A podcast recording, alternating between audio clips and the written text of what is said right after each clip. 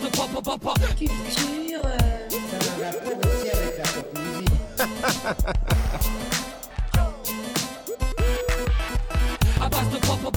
Culture. Ça a un rapport aussi avec la pop musique.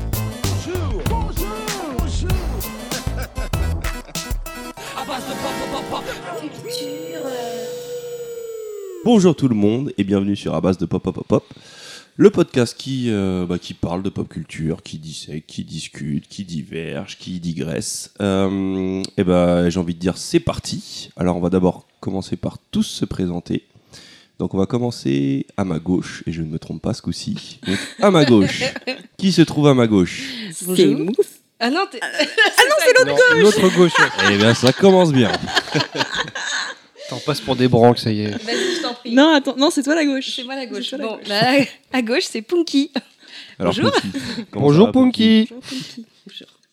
Comment ça va bien Bah écoute, euh, ça va très bien. J'ai le ventre éclaté parce qu'on a vraiment beaucoup mangé, mais Raconte pas ta vie. sinon ça va, tais-toi. Alors Punky, qu'est-ce que tu fais là Bah déjà, j'habite ici. Du coup, euh, ça explique que je me sois intégrée, en fait. Mm. Mais euh, sinon, euh, j'avais envie de parler de pop culture. Voilà. Eh ben, Donc pop culture, hein, qu'est-ce que c'est quoi Enfin, pourquoi, pourquoi la pop culture en, en, en six mots et demi? En six mots et demi, euh, imaginaire, euh, littérature, euh, film de ouf, euh, kiff intégral, euh, geek freak. Ça fait 8 mots déjà. Ok, donc à ta, à ta gauche, à toi, qui c'est qui, qui, qui, Oui, c'est qui est donc qui à là ta gauche qui- Ah ah, le mec le plus relou de la Terre. Oui, c'est moi. Non, mais non, attends, j'ai compris ce que t'as dit. Bon, bah moi, c'est Baldwin, mais c'est pas mon vrai nom. Euh, Mon, mon vrai nom, c'est Cruz, comme l'acteur. Et pourquoi Tu vas me demander pourquoi je suis là, je sais. Exactement. Parce que comme vous, j'habite ici. Sauf que je paye pas le loyer, c'est ça l'avantage. C'est vrai, c'est vrai. Et Il va euh, falloir qu'on arrange ça d'ailleurs. Non, tu squattes ici en fait. Oui, c'est ce que je dis, je paye pas le loyer. Et comme je dis euh, d'habitude, bah, je suis un enfant de la pop culture. La pop culture est en moi. Je mange pop culture, je, je- je fais des trucs aux toilettes. Pop culture, je fais tout. T'es sorti de la grosse chatte de la pop culture. Comment tu parles de ma mère Ça se fait trop pas. Mais en gros, on peut dire que oui, je suis né dans la pop culture et je, je, me, pense, je me pense légitime d'en parler. ok, ok. Bon, on va voir ça. On va te mettre à l'épreuve. Et donc à ta gauche, à toi, qui est-ce qu'on retrouve Je ne sais pas qui est cette personne. Et bien moi c'est Moufette, l'animal odorant. Comme c'est mignon C'est trop C'est moi qui a trouvé ce surnom. D'ailleurs, Baldwin, explique-nous pourquoi Moufette, puisque ça vient de toi. Parce que tu es, euh, tu es mignon comme ce petit animal qui, qui paraît inoffensif et dès que tu t'approches, tu décèdes à cause de son jet d'acide dans ses yeux, enfin de l'odeur. Le, le petit animal mignon mais qu'il faut pas faire chier. Voilà. Je peux pas Très mieux bien. te décrire. Et alors, Moufette, en, en- ouais, toi, je vais te donner allez, 7 mots. C'est c'est 7. 7 mots, la pop culture. Alors 7, mais je sais pas compter, donc on va dire que... C'est comme les doigts de la main, cette. Ta, ta gueule. Je, je, bah, je, je pense que pop culture, c'est c'est mon quotidien et c'est c'est ce qui a fait ce que je suis aujourd'hui. Et, et voilà, et je, me, je me sentais d'en parler. Et voilà, je, je viens de me prendre un, Un petit coup de Un- ficelle un coup. sucrée. coup de ficelle sucrée. Mais qui est, qui est à ma gauche? Qui est à ta gauche? Eh bien, j'hésite encore. euh, je suis, je suis, je suis, je suis Choco. On dirait du Lepers. Donc, euh, ouais, bah donc euh, Choco, euh, amoureux de la pop culture. Euh, je crois que, bah, comme tu l'as dit, euh, mon rapport à la pop culture, c'est c'est la construction interne. C'est, c'est, je crois que sans la pop culture, je n'existerais Ça pas. fait je plus de 7 serais- mots. Je serais. euh, Tu t'es donné beaucoup plus de mots que nous. Alors, sept mots. Donc, euh, je suis. Ah, mais non, mais là, j'allais- j'allais dire que j'ai- j'ai- je suis un enfant de la pop culture, mais il, est déjà- il a déjà dit l'autre. Non, en gros, euh, sept L'autre. mots, euh, Je suis- je suis en face de toi, je L'autre- t'entends. L'autre, a.k.a. Baldwin. Donc, euh, ouais, non, je me suis construit par la pop culture. Je n'existe que par la pop culture. Je, suis, euh, je, je ne suis rien sans la pop culture. Voilà. C'est beau. C'est très beau. Alors, voilà, euh, c'était le podcast sur la pop culture. Et voilà. Donc, euh, bon, Merci on, d'être venu. on s'est quand même bien démerdé pour une première Ouais, émission. franchement, ça va. hein. Alors, qui on est en fait? Euh, d'ailleurs, À base de pop pop pop pop, je crois qu'on est obligé, de parler un peu de Zombie the Cat. Et euh, qu'est-ce que Zombie the Cat? Euh, Et là, je vais faire un peu le bâtard et je vais passer le micro à Punky. Merci, c'est sympa. Alors, Zombie the Cat, c'est un, collectif qui s'est créé cette année. Et euh, pour l'instant, on a fait deux courts-métrages. Voilà, parce qu'on en produit un à peu près tous les quatre mois, donc on est, on est dans les temps. Très très productif On surtout. est extrêmement productif. Et, euh, et du coup, on avait dit qu'on allait faire un podcast. Et euh, le sujet qui nous, réunissait, qui nous réunissait tous, c'était la pop culture. Donc voilà, on espère qu'on sera plus productif sur les podcasts que sur les courts-métrages. C'est pas dire. Voilà. Je voudrais en profiter juste pour passer euh, une grosse dédicace, un gros merci à Jess qui nous a fait euh, la musique. Euh, L'excellent générique surtout. L'excellent générique de à base de pop pop pop pop. Donc euh, Jess euh, que vous pouvez retrouver sur euh, SoundCloud, euh, voilà, qui est super fort. Merci, Et Jess. on a fait une petite bêtise, c'est qu'on n'a pas regardé son nom sur SoundCloud pour pouvoir donner son nom, donc on va le donner à la fin de l'émission. Voilà. Ou on le mettra dans les dans les commentaires. Non, non, non, à la fin, comme ça, ça oblige les gens à écouter jusqu'à la fin. voilà, donc restez jusqu'à la fin. Donc voilà, si vous voulez savoir qui est ce grand compositeur, vous restez jusqu'à la fin. Et au pire, on le mettra dans les commentaires. Donc, euh, est-ce que j'ai tout dit? Est-ce qu'on est prêt à commencer? Je suis chaud. Ouais. Vous êtes Parti. tous chauds? On est chaud. C'est parti. Bon, euh, on va annoncer le sujet quand même. Le thème. Podcast sur la pop culture, et le sujet c'est la pop culture Kezako. Donc euh, voilà, En pour la français, première qu'est-ce que émission. pour la première émission, avant de commencer à parler de de de de de, de, de cul, De cul. Pourquoi t'as choisi ça en premier en plus c'est le premier mot qui est sorti de Bizarrement. tête. Euh, on s'était dit, bah ouais, quand même, la pop culture, c'est bien, on en parle, on en parle, mais euh, au final, qu'est-ce que c'est la pop culture Donc, euh, bah, on va s'évertuer pendant cette émission à essayer de définir ce qu'est la pop culture, la définir. Est-ce que ce sera une définition euh, totalement objective Je ne sais pas, je ne crois pas. Euh, mais en tout cas, on, va, on a travaillé et, euh, eh ben, écoutez, c'est parti. Donc la pop culture. Et je pense que pour commencer, on va s'aider de, de notre grand ami Wikipédia et voir ce que dit Wikipédia sur la pop culture. C'est parti. Alors oui, comme on le sait tous, euh, Wikipédia, c'est la référence pour les définitions. Hashtag ironie. Hashtag ironie. Qu'est-ce que la pop culture? Eh bien, la culture populaire, parce que c'est son nom en français, donc représente une forme de culture dont la principale caractéristique est d'être produite et appréciée par le plus grand nombre. À l'opposé d'une culture euh, élitiste ou avant-gardiste qui ne toucherait qu'une partie aisée ou instruite de la population. Et en fait, euh, la culture populaire se définit donc souvent indirectement par opposition à d'autres formes de culture. Et pour finir sur la définition de pop culture, euh, le mot pop, donc pop culture en anglais, désigne plus spécifiquement le courant contestataire qui est né dans la fin des années 50 euh, dans l'art et la musique. Et pop, c'est ce qui pop, qui pétille, ce qui surgit. Popcorn. Par exemple. Popcorn, euh, élément indispensable de la pop culture. Je crois bien. Voilà. Euh, bah, ce qui a l'air de se dégager de ça déjà, c'est euh, quand tu dis plaire au plus grand nombre. Donc, euh, il semblerait que ce soit une culture de masse, j'ai envie de dire. Et euh, bah, je sais pas, qu'est-ce que vous en pensez justement sur ce côté un peu euh, pourquoi la ah, pourquoi la pop culture plaît au plus grand nombre? Pour que ça touche un maximum de personnes, tout simplement. Je, je pense qu'à la base, c'est euh, c'est une culture faite par le peuple, pour le peuple. C'est ce que je, je dirais. Mais après, là, on en revient aux origines. Vu que j'étais pas là aux origines, parce que, parce que je suis pas assez vieux quand même, faut pas déconner. Donc, mais c'est important parce que Wiki le dit pas. Mais après, je pense qu'une définition de pop culture, c'est très très Bah, compliqué. déjà, rien que sur les origines, euh, on a fait notre petite recherche et tout, et il y a quand même des. des euh, il n'y a pas un. Il n'y a pas un vrai consensus sur les origines de la pop culture. Il y en a qui situ- situent ça au début des années 50, d'autres qui vont situer ça au début des années 20. Donc, euh, quelle base de départ on va prendre? Je sais pas. Moi, je pense que. euh, Ah, j'entends quelque chose. Ouais. Oui, quelqu'un qui sonne à la porte, Quelqu'un qui sonne. Donc ouais, euh, dans nos recherches, on s'est rendu compte que euh, la pop culture doit beaucoup à la cul- à- au magazine Pulp. Et euh, les magazines Pulp, surtout pour, pour nous, Français, c'est vraiment un truc qui nous est assez, euh, assez, assez peu connu. Donc euh, je pense que c'est important de revenir aux origines de, de, de la pop culture en abordant le thème des magazines Pulp. Ouh là là, je me suis perdu dans cette phrase. Non, mais moi, j'ai tout compris, perso. Donc c'est parti. Et je pense que quelqu'un a fait un peu ses devoirs là-dessus. Donc euh, Baldwin, à euh, toi. C'est euh, pop- c'est bien. C'est le seul qui a pas Pop bossé Baldwin. culture, c'était- ça rapporte le jus d'orange Non, c'est pas un truc comme ça, non? Bon, bah, je, passe ma main.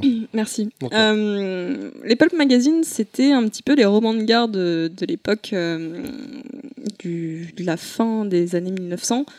Euh, c'était un petit peu le roman de gare américain. C'était des petits magazines d'une centaine de pages qui étaient très peu coûteux, donc c'était à peu près 10 centimes le tirage. C'est à peu près 100 euros aujourd'hui, ça? Merci. C'est d'ailleurs de là que, que- vient son nom, euh, pulp, puisqu'on utilisait des matériaux très peu onéreux, donc euh, de la pulpe de bois. Il y a un rapport avec Pulp Fiction ou... Exactement, ouais, tout à fait. Non, c'est vrai en plus. C'est vrai? C'est- Ça aurait pu être la question con de, de- putain, t'aurais pu, t'aurais pu t'en inspirer. Je sais pas de quoi tu parles en fait. Tu parles d'une rubrique peut-être que je ne sais pas. Je ne sais pas. Euh, ouais, effectivement, euh, Pulp Fiction vient, de, vient des Pulp Magazines, c'est- tout part de là. Euh, C'était des, petits magazines donc d'une centaine de pages qui étaient très peu coûteux et qui sont énormément vendus euh, à cette époque-là. Le premier, c'était euh, c'est en 1896. Euh, il paraissait à, peu près 500, 000 enfin, il se vendait à 500 000 exemplaires par mois. Et en fait, le but des Pulp Magazines, c'était de, donner au plus grand nombre des, des histoires de qualité. Et c'est à partir de ça qu'on a commencé à avoir des anti-héros, des, des policiers un petit peu, euh, un petit peu aigris, un petit boiled, les, euh, les, les durs à cuire. Euh, et c'est de là que découlent beaucoup, beaucoup, beaucoup de choses. Ouais, bah, en fait, j'ai l'impression que c'est la naissance de ce qu'on appelle le genre. On parle beaucoup de cinéma, de genre, de littérature de genre, et c'est vrai que c'est par les magazines pulp qu'on a eu justement, comme tu, tu parles de, la littérature hardboiled, donc tout ce qui était histoire de détective. Mais il faut savoir que euh, la science-fiction moderne doit beaucoup aux magazines pulp, parce que la plupart des grands auteurs, alors c'était peut-être plus dans la deuxième phase, mais la plupart des grands auteurs de science-fiction, si je vous cite euh, Philippe Cadic, Isaac Asimov, euh, Frank Herbert, qui sont maintenant des, euh, qui sont au panthéon de la littérature de science-fiction, ont commencé à publier dans les magazines pulp. Euh, pareil pour la, pour la littérature, enfin tout ce qui est tout ce qui est le. Alors, la, science-fiction dans les pulps est venue après. En fait, le, pulp de base, c'était vraiment euh, des récits de, guerre, des westerns, euh, du sport. Et en Oh, fait, du sport. du sport, ouais, il y avait- il y avait pas mal d'histoires euh, de, de sportifs, euh, tout ça. euh, ensuite, il y a eu le gros courant hardboiled avec euh, les, les policiers un petit peu, les détectives un petit peu sombres, un petit peu anti-héros, un petit peu alcooliques, tout ça. Euh, le, le mouvement de la science-fiction est venu après la Grande Guerre et, et surtout après le, le krach boursier de 1929, où euh, les gens avaient plus vraiment envie de, de lire des histoires de meurtres, des trucs sombres, ils avaient envie de se, de se diriger vers autre chose, et c'est à ce moment-là qu'il y a eu le, le vrai essor de, de la science-fiction, et c'est à ce moment-là qu'on a, vraiment euh, envoyé euh, des, des magazines euh, de sci-fi un, un peu, un peu partout à travers les US. Donc en temps de crise, en fait, on a envie de se divertir. Exactement. On se dit, on a marre. En même temps, ça se tient. C'est-à-dire qu'en fait, de ce dont tu parles, c'est le, le début de la science-fiction. On peut le dater en fait? Début euh, 1900 Alors je dirais 1930 il y a à peu près, ouais, ouais. un gros essor. euh, Ouais. premier- les premiers euh, vrais pulp euh, dédiés à la science-fiction, euh, c'était 1930. Ouais. Ok. Après, je dirais science-fiction moderne, parce qu'il y a, on, on peut revoir une première phase de science-fiction si on parle de Jules Verne ou, euh, Ouais. ou je sais pas qui d'autre, parce que je voulais faire, genre, je m'y connais, mais à part Au Jules Verne, Jules Verne, pas- c'est bien. Mais c'est vrai que la science-fiction, la science-fiction moderne, le space opéra, euh, je pense qu'une des pierres angulaires, ouh, Le voyage du terrain. pierre angulaire, euh, ce serait euh, John Carter, ça vient de là, Edgar Rice Burroughs, qui a aussi créé Tarzan, parce qu'il faut savoir qu'en fait, il y a plein de personnages justement Exactement. euh, des personnages de la pop culture comme Zorro viennent de ces magazines le euh, Conan le barbare exa- exactement donc beaucoup de ces personnages qui sont maintenant des icônes de la pop culture euh, viennent d'abord de ces magazines pulp donc euh, effectivement on peut dire que ça peut être l'an zé- enfin la création des magazines pulp c'est l'an zéro de la pop Il culture faut, faut voir en plus que ça perduré parce que Conan le Barbare c'est quand même très contemporain pour nous en fait. C'est-à-dire qu'on est né avec Oui, bah, on est euh, né dans les années avec, 80, ouais. Schwarzenegger, tout Et ça. c'était, c'était, je crois, les années 30-40, pareil, Conan le Barbare, toute cette période-là. Donc, euh, premier, ouais, première phase, on va dire, de, d'années 20 à 30, avec euh, ce côté euh, très western, très euh, polar. Et après, vient se greffer cette espèce de culture de l'imaginaire qui va, je pense, souvent revenir dans le sujet, cette, cette histoire de culture de l'imaginaire. Donc, euh, donc, ouais. Après, la différence, je pense, c'est qu'à cette époque-là, c'était déjà de la pop culture, mais il n'y avait pas encore avait le terme pop culture, il ouais. n'y avait pas encore de mouvement posé dessus. Ouais. Alors peut-être pour que les gens s'imaginent un petit peu ce que c'est, parce que moi c'est vrai qu'avant de, avant de travailler sur le podcast, euh, les pulps, je savais à peu près ce que c'était, mais j'en avais jamais vu. Euh, c'est un format A4, c'est une centaine de pages. Vous avez des, pubs un peu en tout genre pour, euh, pour le tabac, pour, euh, pour les, pick-up, tout ça. Vous avez plusieurs histoires et en fait, chaque mois, on découvre la suite de ces histoires. Donc vous n'avez pas qu'une seule histoire dans un pulp, vous avez plusieurs histoires qui sont entamées et puis euh, chaque numéro euh, suivant euh, va raconter le- la suite des histoires euh, citées précédemment. Et du coup, euh, les comics, ils arrivent quand avec les pulps? Ah, c'est une bonne question. Tu te calmes, chaque chose en Je son temps. suis la championne des questions. Ouais, c'est- ça vient pas plus tard, ça? Ah, eh bien, eh bien, eh bien, comme l'a dit Karim, euh, les premiers héros euh, de la pulp à avoir euh, un petit peu euh, traversé le temps et euh, avoir survécu euh, au pulp, c'était euh, les plus gros Tarzan, Zoro et, et Conan le barbare.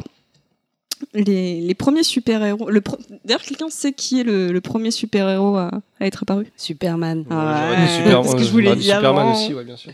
Effectivement, c'est c'est Superman qui est apparu le premier. Mais tous ces super-héros sont issus de, de la, culture du hard-boiled. Euh, c'est des, personnages qui ont une, obsession pour la justice, qui ont un caractère très solitaire. C'est un petit peu des, misfits, c'est des orphelins surnaturels avec, euh, avec des pouvoirs, ils sont un petit peu mutants. euh, ils ont ce côté euh, différent du reste de la population. Ils sont un peu mal considérés. C'est vraiment quelque chose qu'on retrouvait euh, à l'époque euh, sur les pulps et sur les, euh, sur les héros hard-boiled. Donc ça vient vraiment de là. Le premier super-héros, donc je l'ai dit, c'est Superman. Il est apparu en 1933. À la base, il est apparu sur une, euh, sur une, euh, une fanzine euh, dédiée qui s'appelait Science Fiction. Et il a été récupéré ensuite par un pulp qui s'appelle Action Comics, qui été les premiers à le diffuser. Donc à la base, il les diffusait une, sur les sur les pulps, il y avait des, des comics, mais c'était vraiment euh, des, des, une C'était genre une planche Ouais, euh, voilà. dans le magazine, c'était pas. euh, enfin, Exactement. Donc à partir de 1938, il a été repris sur Pulp Action, Action Comics, je me perds. Et ça a été un succès tel qu'en 1939, en fait, ils ont vraiment fait un magazine dédié à Superman. Et c'est comme ça qu'est apparu les premiers comics. C'est avec le succès de Superman que a découlé Batman, les, les Avengers euh, et compagnie, euh, Captain America. Donc au final, le comics vient du, du pulp. Parce que pour beaucoup, en fait, le, quand on dit pop culture, on pense tout de suite aux comics. Et en fait, avant les comics, il y avait les pulps. Ok. Et t'as as dit une chose qui était assez intéressante sur laquelle je pense on peut rebondir. C'est euh, sur la notion de héros sou- souvent en marge de la société. Et j'ai l'impression que c'est justement. euh, euh, avant ça, on a parlé un peu de culture de masse. Et paradoxalement, le fait de. Enfin, on, a- on a juste évoqué le fait que dans la définition wiki, on a dit que. non, ça- on ça- n'en a pas parlé en fait encore. Ouais, mais on a, on a parlé du fait que. Bon, on va dire qu'on en a parlé. C'est- une culture qui s'adresse au plus grand nombre, donc euh, voilà, euh, culture de masse. Et euh, il y a un truc qui est assez paradoxal, c'est que justement en proposant des héros qui sont souvent Les Misfits. en, ouais, des misfits en marge de la société, souvent c'est une très bonne manière de parler à tout le monde, parce que tout le monde a l'impression d'être isolé. Et je pense que c'est une des, une des particularités de la pop culture, c'est d'embrasser ce côté, euh, ce côté. euh, euh, je suis perdu là. Euh, Non, mais c'est vrai qu'on a, on a Côté- tous, on a tous un côté, on se dit, euh, je suis à part, on a beau être blanc, hétéronormé, enfin, être le, le- le- le plus, le- le- le- au plus haut de la pyramide, on se sent toujours de toute façon à part et dans une case. Et le fait d'avoir ce côté euh, misfits, comme on l'a dit, euh, d'être en marge, euh, on le ressent tous, même si c'est un degré différent. Et au final, c'est super éta- et, et, hum, universel. Ça parle à tout le monde. Et c'est un côté ouais, que, que les comics et que les pulps déjà à la base avaient, euh, avaient pris. Mm. Et c'est quelque chose qui fait que ça, ça va être de la diffusion euh, vraiment populaire. Oui, enfin, pour vous peut-être, pour moi c'est vrai. J'ai vraiment des pouvoirs. On en parlera une autre fois. Je suis vraiment en marge de la société. En marche. Ah bah, En marche Justement, je vais rebondir sur ce côté. euh, J'ai l'impression que c'est un podcast où on va beaucoup rebondir. hein. Ouais, bah, euh, de toute façon, on est de trouver des synonymes à rebondir au bout Euh, je vais jumper, Je vais sauter. tu vas bouncer. je vais bouncer. Non, en fait, je vais repartir sur cette histoire de, de culture de masse parce qu'en fait, il y a, il y a vraiment. euh, euh, c'est- très lié à l'histoire, la politique et le côté euh, propagande et économique. Euh, déjà, juste une petite question. Est-ce que vous savez aujourd'hui euh, combien représentent les recettes d'Hollywood à l'étranger? Combien de pourcents? En, en- combien en, pourcentage en dollars on a en- En pour- Combien de pourcentage des recettes d'Hollywood sont faits à l'étranger? Oh, Je pense qu'il y en a au moins la moitié. Euh, Plus Plus Moi je dirais plus de la moitié. Su- Super. Allez, je dirais Merci. 70%. Allez. Ouais, t'as retenu, parce que je l'ai dit tout à l'heure. Non, j'ai pas, pas du tout écouté, mais je t'écoute jamais. tu sais très bien. Merci, c'est gentil. Bah, effectivement, 70%. Et, euh, et, et- et ça participe à ce côté euh, culture de masse. Donc, qu'est-ce que c'est la culture de masse? En fait, c'est à la fin de la Seconde Guerre mondiale. Euh, je sais pas si vous vous souvenez de vos cours Non, je d'histoire. m'en souviens euh, pas. Non, j'étais pas là, moi, Seconde Guerre mondiale. En gros, la France était un peu endettée auprès des États-Unis et on a fait euh, annuler cette dette. En fait, c'est Léon Blum qui a négocié l'annulation de cette dette et en contrepartie, il devait donner des choses. Donc, euh, en 1946, il a accepté que euh, les films américains soient diffusés sur, au cinéma français, ce qui a, euh, ce qui a créé en fait toute la diffusion du American Way of Life. Euh, C'est-à-dire qu'avant, de- c'était pas, c'était interdit ou c'était pas le cas ou c'était juste euh, C'était en fait les Français connaissaient pas euh, vraiment les États-Unis, mais on a vraiment euh, toute- la mythologie euh, américaine et le fait que euh, la, la réussite américaine, la réussite du type qui part de rien, etc. Tout ça, ça vient de, de- des films qui ont été diffusés à partir de, de 1946 et ça a permis en fait de, de- de diffuser toute la culture américaine. Et, euh, et, et donc pour Hollywood, justement, c'était important de, euh, de, de parler au plus grand nombre. Donc euh, dans la définition de la pop culture, il y, a y une notion qui est vraiment très importante, c'est la réappropriation. C'est-à-dire récupérer euh, des, des folklores, des, des, des- traditions, de, des mythologies. des mythologies de- d'un petit peu tous les pays et de les sortir de manière consensuelle pour que ça parle à tous. Euh, je pense que vous avez tous vu un Disney dans, dans votre vie. Et, euh, Un- un quoi Un Un Disney. Et en fait, les Disney sont quand même inspirés de contes qu'on connaît, mais si vous regardez le vrai conte par rapport au Disney, il y a une vraie modification. Ah, il est édulcoré surtout en plus. hein. Bah, il, est, c'est- il est- il est plus light, quoi. Ah, c'est sûr. C'est plus, plus, plus sympa. Enfin, comme ça, ça passe mieux. Mm, mm. Bah, déjà, ça, ça nous permet de dégager un truc, c'est que on peut distinguer culture populaire et pop culture. Euh, je pense que la culture populaire, c'est quelque chose de beaucoup plus, euh, bah, déjà beaucoup plus ancien. Je pense depuis depuis le début de la société humaine, euh, il y a toujours eu de la culture populaire, et c'est quelque chose qui, la pop culture, c'est beaucoup nourri finalement de la culture populaire européenne. De, on se rend compte que finalement, depuis tout à l'heure, on parle des pulp magazines, là, de Hollywood. Donc il y a une espèce de point zéro qui serait les États-Unis de la pop culture. Et, euh, et donc, elle se serait nourrie de la culture populaire de tous ces immigrants qui ont cons- constitué cette grande nation. Qu'est la France Donc en fait, la, la, la culture populaire, c'est une évolution de la culture de masse. Ou c'est juste un autre nom de la culture de masse? Bah, en fait, on peut aussi distinguer la culture. Par exemple, tu prends la culture populaire en France. C'est pas la même chose que la pop culture. Côté pop culture, enfin après c'est une opinion. hein, Moi, j'ai l'impression que la, hum, pop culture, euh, ce qui différencie la, pop culture de, la hum, culture de masse, c'est vraiment ce côté euh, qualitatif et ce côté euh, en opposition avec euh, avec avec le, mouvement le mouvement principal. Enfin, il y a quelque chose de, il y a une opposition et puis et puis il y a quelque chose d'un petit peu plus qualitatif, ouais, de ce qu'on fait à part. Alors ce côté qualitatif, est-ce qu'on le garde euh, dans la pop culture toujours aujourd'hui? À la base, en tout cas, euh, pour les pulps, c'était euh, c'était des magazines qui, euh, qui voulaient, avant tout, proposer quelque chose de beaucoup plus qualitatif que ce qui se faisait à côté. De, de moins cher, mais de qualitatif. D'accord. En tout cas, à la base. Sur les Ah. origines. C'est un truc de débrouillard, en fait, de réussir à, à faire kiffer le peuple avec peu de moyens à la base. Ouais, c'est ça, puisque, euh, puisque il me semble que c'était euh, à la base un penny par. euh, ils étaient, enfin, les, les auteurs étaient, étaient rémunérés à un penny par mot. Donc c'était- pas grand chose. Ouais, avec ça, ils achètent. il y en- il y en a qui écrivent beaucoup. Je pense qu'ils pourraient se faire une belle fortune quand même, j'avoue. On va rester un peu sur cette culture de masse, sur cette diffusion. Euh, à votre avis, qu'est-ce qui fait que, on va dire, on reste dans les origines? Qu'est-ce qui fait que ça a marché? Parce que c'est bien beau de vouloir dire, bon, ils ont voulu, les, les, les, Américains ont voulu conquérir culturellement le monde avec, euh, avec, euh, avec leur American Way of Life. Mais qu'est-ce qui fait qu'il y a eu autant de résonance? Est-ce qu'il y a, quelle a été la recette? Est-ce qu'il y a une recette d'ailleurs déjà à, à de la bonne pop culture, on va dire? Alors à Hollywood, il y en a une. hein.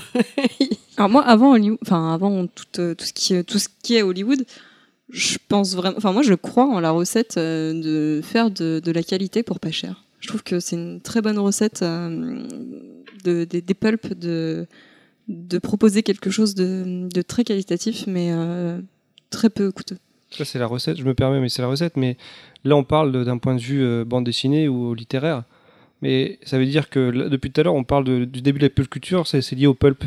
Mais est-ce que c'est vraiment lié au pulp ou est-ce que la pop culture est née avant? Là, on parle des pulps, mais est-ce que c'est le premier euh, média qui a fait le net de la pop culture Mais on parle pas pour l'instant de musique. Est-ce que la musique est plus ancienne? Est-ce que c'est vraiment ça qui a fait la, naît la pop culture? Ou est-ce que c'est vraiment lié au pulp?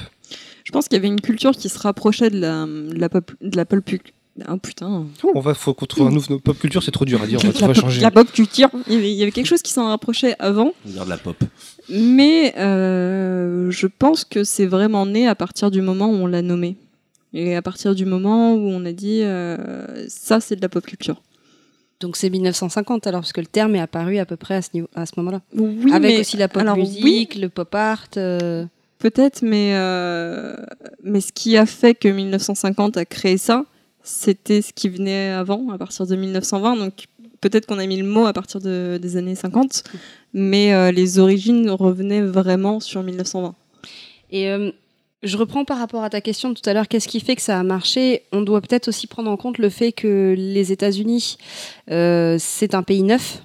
Enfin, il n'y a pas comme en Europe euh, euh, des religions euh, qui, qui ont démarré dans ces pays, des, des mythologies qui sont liées à chaque région. Et en fait, tous les gens. Ouais, tous les gens qui arrivent aux États-Unis à ce moment-là, bah, c'est un pays d'im- d'immigrés, donc qui arrivent chacun avec leur histoire différente. Et en fait, euh, c'est pour ça que j'insiste encore sur ce, sur ce, ce côté réappropriation. Il y avait, mélange des cultures de tous les pays, de toutes il y a, les il y a peut-être un besoin aussi de créer un mythe de l'Amérique, de, de, de, de- pour constituer ce pays en fait, pas seulement sur le fait d'associer des États ensemble et de dire maintenant on est un pays, mais il faut une histoire commune, il faut, euh, il faut créer une mythologie commune. Et est-ce que justement tous ces comiques, tous ces, euh, aujourd'hui on parle, on parle de mythes modernes. Superman, c'est un mythe, c'est euh, Ou même, bah, comme tu en parlais tout à l'heure, le, le western. C'est vrai que le western, ça fait partie des derniers mythes modernes, on va dire. Et le western ne pouvait pas exister sans les États-Unis, c'est vrai. Donc il y a peut-être cet attrait pour ce nouveau pays qui, qui s'invente et que finalement bah, nos histoires euh, en Europe, les histoires de la culture populaire, on la connaissait déjà, donc il y a un espèce de confort avec. Et la nouveauté de, ces nouveaux récits, ouais, ça a peut-être joué dans l'attrait euh, qu'ont eu tous ces pays à... Et puis c'était quelque chose qui venait aussi en opposition, on l'a dit tout à l'heure, c'était euh, notamment en littérature, des anti-héros, c'était la première fois qu'on parlait de, flics corrompus, un petit peu euh, alcooliques, un petit peu noirs, avec un passé un petit peu sombre, tout ça. Alors que aujourd'hui, dans le maintenant- 93, il y en a plein des, des trucs comme ça. Ju- Jusqu'à maintenant, c'était euh, c'était le, le- le gentil détective qui triomphait du mal. euh, Il n'avait pas de problème en arrière-plan. Là, c'est vraiment des personnages qui ont un qui ont un backup, enfin qui ont qui ont un vécu très très sombre. Enfin, on s'oppose quand même à quelque chose qui est qui est très établi de base, à savoir euh, les gentils contre les méchants. Là, tout le monde n'est pas blanc, tout le monde n'est pas noir. Euh, on est tous. euh, Il y a toujours une, part de, sombre derrière chacun des personnages qu'on n'avait pas avant. Parce que mine de rien, on parle de, euh, de 1920 à 1950. Mais ouais, c'est un moment où la société on entre dans une ère vraiment moderne, où il y a une vraie rupture, où il y a bah, la technologie qui a fait un- quand même un grand bond sur cette période, cette période-là, l'industrialisation. Et je pense qu'il y a eu des, un besoin de- euh, il y a eu des questionnements existentiels à ce moment-là. Et peut-être que la pop culture est venue apporter des réponses parfois simplistes, même des fois assez simplistes, mais, euh, euh, répondre à ces questionnements face à cette, nouvelle société. On a, il, y a eu, bon, il y a eu la Première Guerre mondiale, mais, je pense que ça a été assez important, cette industrialisation et modernité du monde pour faire naître la pop culture. Il y a aussi la notion de, divertissement qu'il faut pas oublier parce que c'est euh, aussi à une, euh, époque où, euh, la technologie apporte un certain confort, un certain temps de vie qu'il faut bien occuper pour pas que les gens réfléchissent trop. Donc il faut qu'ils se divertissent et, la pop culture, elle remplit, elle remplit aussi ce, trou quoi. Enfin aujourd'hui. Puis on le dit, on entre les deux guerres, le- les gens ont besoin de, voir autre chose que, des meurtres. Et effectivement, le divertissement, c'est une très bonne réponse à ça. Et puis surtout, il faut qu'ils reprennent euh, espoir, euh, foi, euh, côté positif parce que. C'est là que les super-héros arrivent. C'est- mais oui, parce qu'à la fin de la Première Guerre mondiale, je sais pas si vous vous souvenez, mais les femmes vou- voulaient plus enfanter, par exemple. Je sais pas si on se souvient, mais je sais pas moi. non, mais dans tu vos cours d'histoire, parce que normalement tu l'as Quel cours d'histoire Mais je sais pas moi, c'est quoi le concept C'est le, le refus des femmes de vouloir enfanter parce qu'elles voulaient Mais pas faire de la euh, attends, j'y suis pour rien. Je pouvais pas niquer tout le monde à cette époque, moi. Je suis désolé, hein. J'étais pas là. Voilà, donc du coup, il fallait leur donner espoir et le- les, les super-héros, les. Voilà. C'était pas mieux de leur donner des sextoys, non C'est pas. ah, ça existait peut-être pas à l'époque encore. Non, Sextoy et pop culture, c'est un très bon podcast. faudrait regarder, je crois que c'est Master of Sex euh, pour voir à peu près. Ça, ça peut être un Il autre y a sujet beaucoup de choses à dire par rapport à euh, ça. ouais. Je suis pas né à la bonne époque, putain. Et euh, on parle souvent d'une double origine. euh, donc on parle 1900, on va dire 1920-1930 pour la culture pulp. Et c'est vrai que euh, euh, il y a aussi les années 50. Et les années 50, c'est l'invention du marketing, de la culture, de la publicité. Et euh, je Enfin, et ça a beaucoup joué aussi dans la diffusion de la pop culture, cette euh, l'arrivée du, du- de, de cette notion de marketing, de Bah, vendre. de, de vendre quelque chose à- au Ouais. peuple, au fait, au, au plus grand nombre. Donc forcément, ils utilisaient les mêmes codes. C'est dans Mad Men, c'est ça qu'il fallait réviser euh Ouais, il aurait fallu qu'on se regarde Mad Men avant. On peut pas tout regarder. hein. Et, euh, et dans, dans ce qu'on a dit, donc on a, on a un peu survolé ce côté. euh, euh, on avait chacun déjà de la, la culture populaire a toujours existé. Euh, ce qui a fait la différence avec la pop culture, c'est une forme de réappropriation de cette culture populaire. Et euh, je pense que c'est un truc à creuser. Comment s'est passée cette réappropriation? Qui a Euh, fait ses devoirs? Qui peut parler de ça? De la réappropriation? Oui. Euh, bah, J'en ai déjà pas mal parlé, du coup. Mais euh, en fait, je conseillerais euh, pour ceux qui veulent creuser le sujet un livre euh, d'une personne qui s'appelle Richard Memeto, qui a écrit un livre sur la pop culture. C'est son vrai nom? Oui, c'est Memeto, Memeto, Memeto, oui. Il y a un accent au début. Euh, et du coup, il parle beaucoup de cette partie euh, ré- réappropriation, notamment dans son premier chapitre, où euh, il explique, il parle de la culture camp. euh, et la culture. Qu'est-ce que la culture camp et le rapport avec la culture pop. Euh, bah, c'est en fait c'est c'est c'est c'est la culture des drag queens. C'est je, vous conseille le, le reportage Paris is Burning. Euh, parce qu'on voit un petit peu cette communauté camp. C'est très difficile à décrire en quelques mots. On pourrait faire un podcast entier sur le, le sujet. Ça mais tombe bien, on est en train d'en faire c'est euh, euh, donc la culture la culture gay et comment euh, comment en fait la, la, la culture pop euh, prend des pratiques et des codes d'une culture minoritaire donc ça peut être l'exemple de la culture camp et ensuite les, les, les remet dans la culture majoritaire Euh, il le remet euh, consciemment ou c'est plutôt une espèce de, bah, de digestion justement dans, de... dans- dans les exemples qu'il donne, il peut y avoir de la digestion, il peut y avoir aussi ce qui a beaucoup été critiqué, mais le fait que euh, le- dans la partie musicale, le- tous les bluesman noirs ont été repris par Elvis Presley, par en fait c'est de la musique noire, et puis des blancs se sont mis à jouer de la musique noire, mais de manière à plaire à, Donc ça à veut des dire qu'on peut parler des origines de la pop culture, ça date d'avant les comics, ça, ça date, ça. En fait, c'est dans plein de médias Bah, différents. C'est ça, qui mais est en fait, compliqué. c'est c'est dur de dater ce qui pourrait faire euh, ce qu'est la pop culture. On parlait des pulps, forcément, là c'est le côté euh, littéraire, pulp- Le pulp, c'est le, c'est le côté diffusion, en fait. Diffusion d'un co- diffusion point de vue littéraire.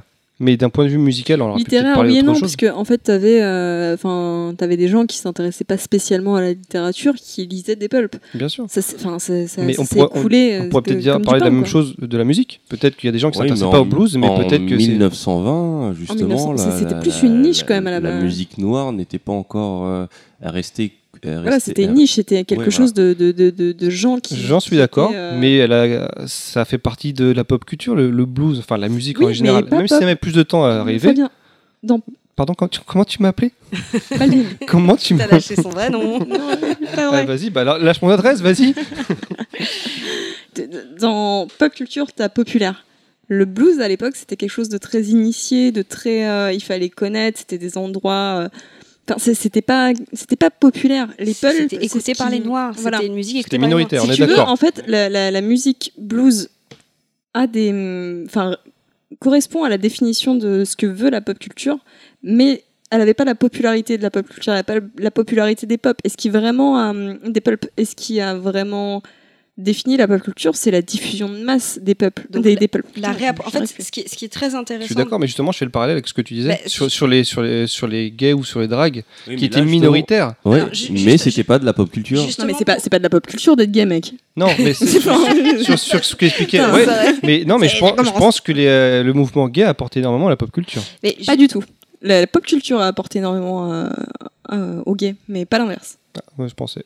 Et justement, Bah justement, par rapport à cette histoire de blues et de rock, c'est le rock qui est, qui est, qui est pop, qui est pop culture, parce que, euh, et, ce, que- et ce que Richard Memeto explique très bien dans son livre, c'est comment une, une population qui est minoritaire euh, s'approprie les codes de la population majoritaire, donc là on parle des blancs euh, aisés, et va ensuite réussir à leur parler. Sauf que dans ce cas, précis, c'est euh, des gens comme Elvis Presley qui euh, ont passé du temps à écouter des, des bluesman, ils n'ont pas piqué les chansons, ils ont piqué la manière de faire en fait.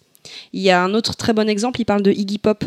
Donc moi je maîtrise pas forcément Iggy Pop, donc si je dis des bêtises, vous pourrez me mettre en commentaire. Mais en gros, ce qu'il expliquait dans le livre, c'est qu'Iggy Pop a passé beaucoup de temps avec des bluesman et que c'est la méthode qui, le- qui, l'intéressait. Et donc il s'est dit, je vais raconter ma vie, je vais raconter mes galères de la même manière que eux le font. Mais lui maîtrisait aussi les codes de euh, la culture euh, blanche majoritaire. Donc en fait, s'il a fait un mélange des deux, c'est de la réappropriation et c'est ce qui marche dans la pop. C'est euh, quelqu'un qui comprend les deux et qui arrive à, prendre ce truc minoritaire et à, à le, relâcher d'une manière euh, où ça va parler au plus grand nombre.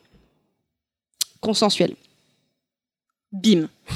Bam Et pop Par contre, pour revenir euh, à ce qu'on disait euh, tout à l'heure, Baldwin, je t'invite et je vous invite à regarder euh, un, documentaire qui est actuellement en replay sur Arte, qui s'appelle Tellement Gay, qui justement explique comment la pop culture a mis en avant les gays et, a fait sortir du placard un plus grand nombre. Et tout à l'heure, tu, tu disais que, que la pop culture.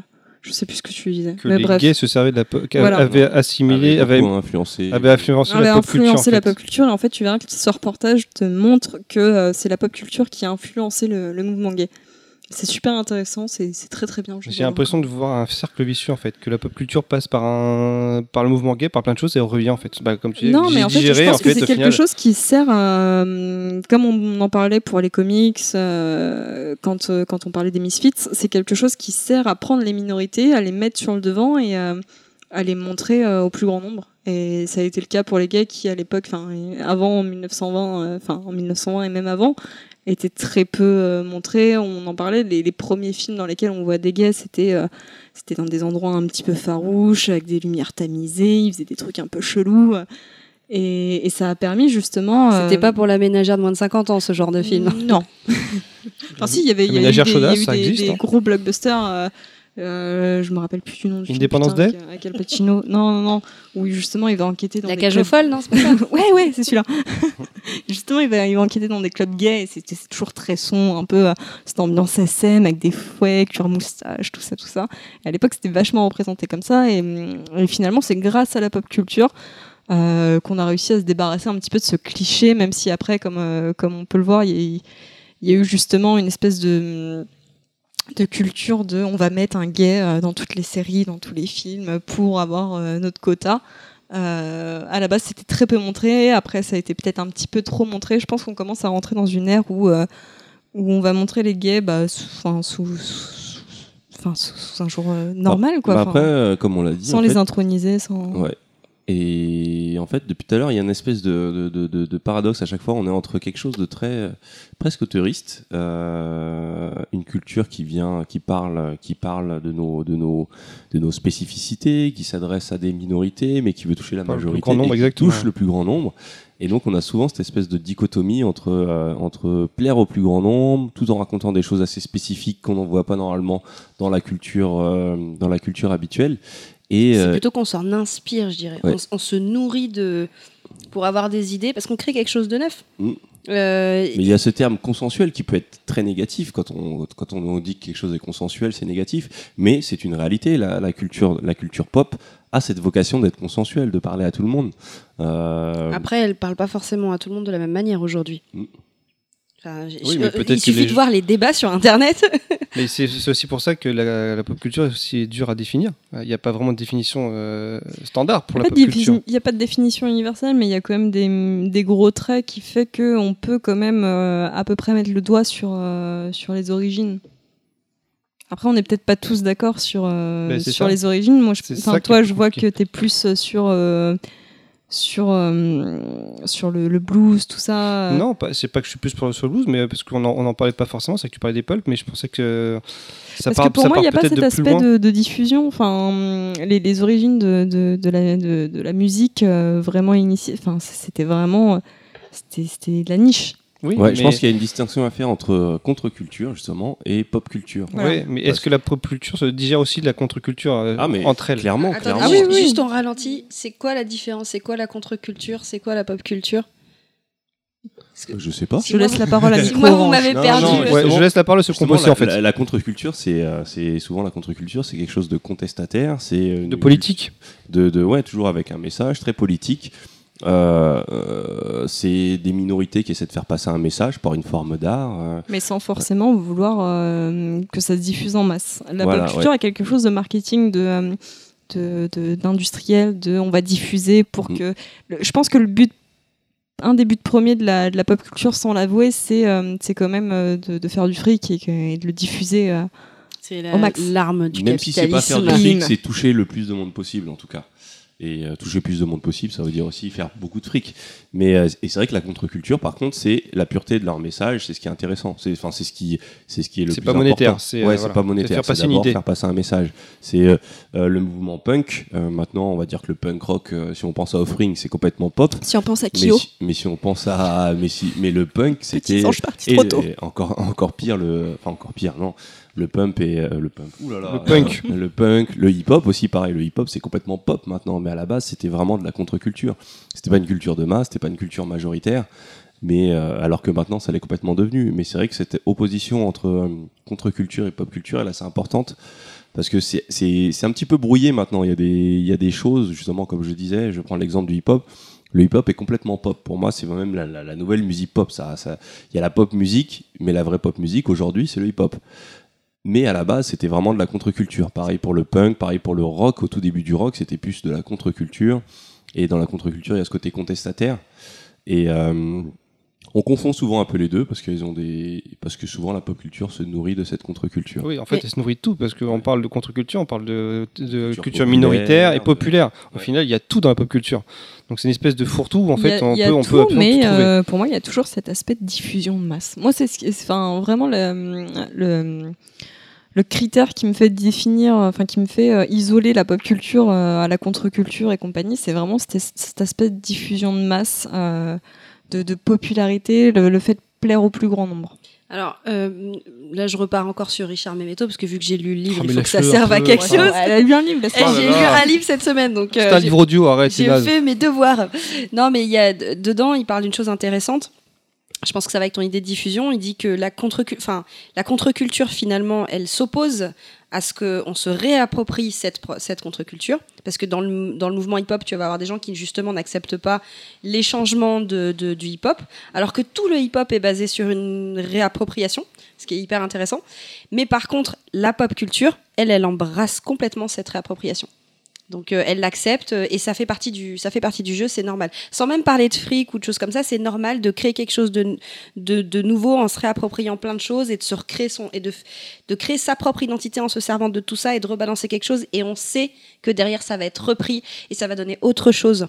D'où d'ailleurs la culture de, de fan. En fait, la, la pop culture, ce serait une espèce de, de matière qu'on prend et qu'on et qu'on qu'on manipule. C'est de la pâte à modeler. Exactement. exactement. ce que j'allais Voilà, donc la définition de la pop C'est de la culture, pâte à modeler. c'est de la pâte à modeler. Voilà, merci, au revoir. Allez, hop. Mais ça peut quand même créer une, On a la une- réponse. une, confusion entre. euh, il y a- il y a- il y a- on, a- on arrive tout- on- on y est presque, on commence à, à toucher un peu les origines de la pop culture, mais euh, on peut encore, euh, on peut encore, euh, on peut encore la confondre par exemple avec le populisme. Euh, là, je vais par, exemple parler du, je vais parler du cinéma français. On y reviendra un peu plus tard, mais là, je vais en parler. Et je pense que le, on va dire la comédie française était quelque chose de très populiste. Et populiste pour moi c'est assez négatif. C'est pas de la culture pop. C'est euh, caresser le peuple dans le sens du poil en lui montrant un peu ce qu'il veut, euh, ce qui lui fait plaisir, ce qui et la pop culture, même si elle a vocation à faire plaisir, à divertir, elle apporte quand même quelque chose de plus. Et euh, En fait, en fait, tout le monde t'a lâché parce que euh, le héros on de Zombie cinquième, the on a Cat. le cinquième, euh, Voilà, j'explique Zombie the Cat. En fait, le nom vient de- d'un chat qui s'appelle Zombie, et, euh, et donc Zombie vient d'arriver. Et donc on a on perdu mettra la nos, photo sur, le, sur la page. on a perdu nos podcasteurs en fait.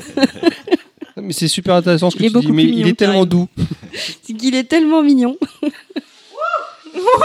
Satan Mais, Il y a Satan dans mais le il chat. n'aime pas Moufette, c'est normal, c'est l'odeur, je pense. Petit aparté. voilà. Choco reprend. On parlait du popcorn Je sais Non, en fait, en fait, je faisais, je faisais la distinction, la distinction entre populisme et euh, quelque chose de populiste et quelque chose de populaire. Donc populiste, c'est quelque chose de négatif, comme tu disais. Pour moi, il y a un côté un peu négatif, ouais, euh, négatif dans populiste. hein. On va Il y souvent, a un on va- côté, euh, on brosse dans le sens du poil. voilà, exactement. ouais. Je fais que répéter ce qu'il a dit. Et euh, populaire, c'est on arrive à parler à tout le monde. Alors que dans populiste, ouais, c'est euh, on va, on va, on va leur faire plaisir, on va tous leur parler. Et euh, C'est surtout voilà. qu'on a trouvé la manière de, de toucher tout le monde. Et ça, c'est euh, là, dans la deuxième partie qu'on va en C'est parler. vrai qu'on m'a touché et depuis je me sens sale. Mais ouais, non, là, je pense qu'on a fait. euh, bon, il y a encore des tonnes de choses à dire, mais euh, sur les origines, bon, ça restera très très flou. Mais euh, ouais, on a touché quand même à pas mal de choses. hein. Je pense qu'on va pouvoir Bah, avancer. déjà, on a touché à Baldwin. Donc, euh, Et il aime ça. C'est une demi-molle. Donc euh, ouais, je pense qu'on va pouvoir avancer et parler de la pop culture aujourd'hui.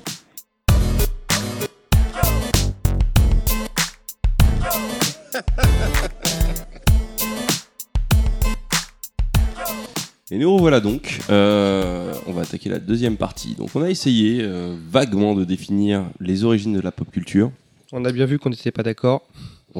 mais c'est ça Moi qui je est pense beau. que la pop culture est née un jeudi et j'en démords pas, c'était un jeudi. Eh ben non, c'était un lundi. Le premier magazine a été sorti un lundi. Euh, Merde, je me suis fait avoir. non, non, c'est pas vrai. Euh, bah, on va attaquer la deuxième partie et on va parler de la pop culture aujourd'hui. Donc la pop culture aujourd'hui, c'est parti. Badadadam, badadam, pum. Donc voilà, en fait, on n'a pas de générique pendant les parties. Donc si quelqu'un veut créer quelque chose, Badadam. sinon vous aurez à supporter Moufette à chaque Je fois. trouve que la bouche est très bien. Chicha, vas-y. Donc ouais, état des lieux un peu de la pop culture aujourd'hui. Euh, J'ai entendu parler d'un mec qui s'appelle euh, Joseph Campbell et qui aurait beaucoup influencé les œuvres de pop culture, Genre c'est du moins pote. dans le cinéma. Euh, et je pense qu'il faut en parler. Donc euh, Joseph Campbell, le monomythe, c'est parti. Alors oui, euh, Joseph Campbell, c'est capital. Mais je dirais même que c'est incontournable quand on parle de cinéma, d'Hollywood et de surtout d'histoire universelle. Donc pour ceux qui ne connaissent pas euh, Campbell, c'est un universitaire. Euh, qui euh, enseigne la religion comparée. Donc euh, c'est quelqu'un qui était passionné de religion, de mythes, qui a essayé d'en étudier le maximum et qui en a déduit à travers ses différents travaux que finalement tous, toutes ces religions, tous ces mythes racontent la même histoire universelle. Et il a écrit différents livres dessus. Donc le plus connu, c'est Le héros aux mille visages, que je vous recommande de, de lire. Et en fait, euh, ce, ce qu'il a écrit a nourri euh, tout le cinéma euh, qu'on connaît aujourd'hui, en tout cas les, les- les blockbusters et le cinéma d'Hollywood et Disney et, et Cameron et Spielberg. Et, La littérature et la Oui, bande dessinée aussi. Que le cinéma En fait, non, il n'y a pas. Bah, il y a en tous les médias. Alors pour- pourquoi, le, pourquoi Campbell et le, et le monomythe, c'est très, euh, c'est très hollywoodien? En fait, c'est à cause d'une personne qui s'appelle Christophe Vogler, qui euh, écrivait des, des mémos euh, pour expliquer comment écrire des histoires à Hollywood, et qui a donc euh, étudié et lu à l'université euh, Joseph Campbell, et qui a écrit un mémo en expliquant euh, surtout le- la partie du héros mille visages, c'est-à-dire que toute l'étape du héros, parce qu'en fait, que dans cette histoire universelle, il y, y a une partie qui est importante, qui est la première partie du livre de Campbell, c'est tout, tout le voyage du héros. Et vous allez voir, quand on va en parler un petit peu, ça va tous vous parler parce que vous l'avez tous connu dans le film, c'est-à-dire il y a un héros, il part euh, dans une aventure quelconque. Voilà, c'est la première partie qui se divise en plusieurs étapes. Et puis, euh, Mais je il- crois qu'au même au début, il veut pas partir à l'aventure. il Ouais, est obligé de ça partir à s'appelle l'aventure. le c'est ça refus de l'appel de l'aventure. C'est-à-dire qu'au début, on- par exemple, ce serait, ce serait Fabien. On va, je pense qu'on devrait. euh, Tu veux dire prendre- Baldwin Oui, je le connais bien. C'est un mec, c'est un mec super sympa. Il est super doué. Oui, Vous commencez pas avec Je ça. suis désolée, excuse-moi. Non, mais on avait dit, on jouait des surnoms et au cramé final. ton euh, identité secrète. Bon, par exemple, notre héros Non, non, serait mais je pense que justement, là, ce serait assez intéressant de prendre, on va dire, Baldwin comme héros. non, Non, l'œuvre la- l'œuvre ultime. l'œuvre la plus connue. On pense- euh, Moi, je pense à Ulysse. Moi, non, moi, on- Star Wars. Star Wars, on passe Ouais, sur En fait, Star c'est l'œuvre, c'est l'œuvre qui a été adoubée par Joseph Campbell. Parce qu'il faut savoir que euh, donc, George Lucas a écrit. Jo- a été, George euh, Lucas a écrit, quand il a Wars. écrit Star Wars, il s'est vraiment servi de, de- de toute l'œuvre de Joseph Campbell. Et en fait, à la fin euh, des- de la présentation des, des trois films, euh, Joseph Campbell a, a assisté à la présentation des trois premiers films. hein. je parle de, des seuls qui existent de Star Wars pour moi. Mais il y en a pas d'autres. Alors, il y en a je- pas je d'autres. crois- J'irais même un peu plus loin que toi. Je pense que c'est à la fin de l'écriture de ce que George Lucas a écrit qu'il a donné son œuvre à Joseph Campbell qui a. non, en fait, il a corrigé Non, en fait, ça c'est ça c'est une fausse, hein, c'est une D'accord, alors fake j'ai news la qui circule sur, euh, sur internet, mais en fait, il a vu, euh, il a vu les trois films à la suite, Campbell, et euh, il a rencontré George Lucas et, et il, a, il a adoubé son œuvre parce qu'il a dit oui, c'est effectivement tout ce que raconte euh, le, Le mono- héros au mille- au mille visages. le monomythe, voilà, et dont dans la quête de- du héros. Sans passer par les neuf étapes, on va dire, de base, Ah, est-ce a qu'on 12 peut, ou on 7 peut, en ouais, ouais. fonction de... Est-ce qu'on peut faire un petit résumé vi- vite fait en prenant Luke Skywalker comme euh, patient témoin de- de- de- de- Je trouvais de- ça marrant de prendre Baldwin parce qu'on aurait pu faire des. Ouais, mais là, on aurait dû le travailler avant pour, pour lui créer une. Mais je vous entends, je suis là. Parce hein. que, euh, un mec qui, qui passe sa, sa- sa- ses, ses- ses journées à dormir et ses nuits à regarder des séries Sur ou des films, je sais pas si ouais, on peut bah, en tirer j'ai vécu beaucoup plus d'aventures que vous. Je suis désolé. Ouais, on peut, on peut, on peut prendre. euh, Bon, Star Wars, allez, prends Star- Luke Skywalker. Luke Skywalker. euh, euh, donc euh, Luke Skywalker euh, au début, bon en fait quand on connaît l'histoire, tout le monde sait. C'est un fait, fermier le gars à la base. Le mec il a rien quoi. C'est un, fermier. Et qu'est-ce qui se passe? Il y a deux petits robots qui arrivent. Euh, Rassure-moi, t'as éternué ou t'as fait le robot là? C'était R2D2. c'est ça Merci. Et, et en fait, je sais pas si vous vous souvenez, mais R2D2 euh, a, enregistré le message de la princesse Leia qui a été capturée par euh, Dark Vador. Qui? Dark, Dark, Dark Vador. et, et en fait, euh, ce message doit être transmis euh, à Obi-Wan.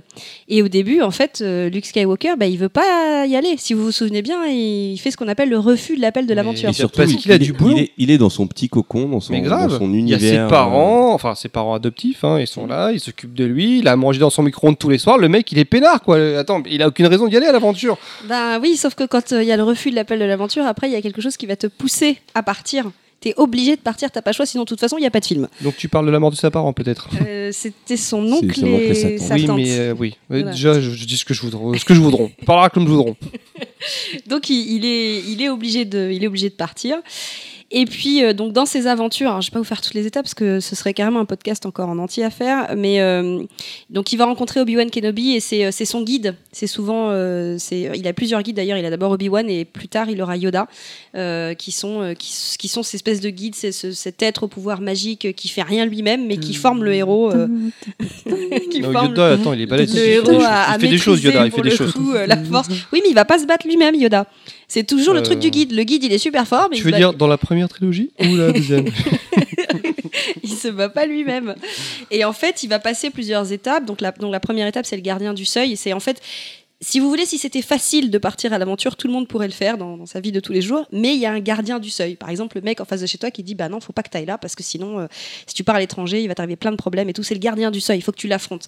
C'est la première, c'est le- la sortie de ton territoire connu. Donc c'est le mec au péage qui te dit le coût de l'autoroute et si t'as de l'argent ou pas, tu peux passer, c'est ça? Exactement. Voilà. c'est un, un petit peu ça. Et puis, euh, donc, il va, il, va, il va traverser ses aventures. Alors, bon, je vous invite à regarder Star Wars. Je pense Mais qu'il y a une étape importante, c'est quand il se, quand il se flingue lui-même sur Dagoba. euh, oui, alors c'est beaucoup plus tard, parce qu'en fait, effectivement, dans, dans les étapes, il y a le, le fait de- d'affronter euh, le père.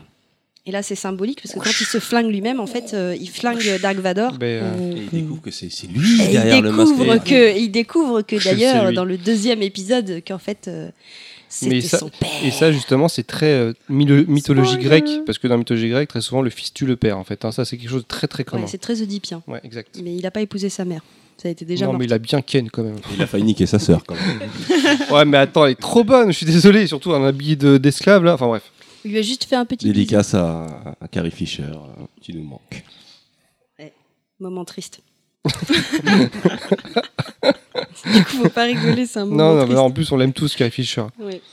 Euh, donc, euh, Elle, elle a beaucoup consommé de drogue et ça, ça en fait une personne sympathique. Ouais, elle était super drôle, moi, je l'adorais.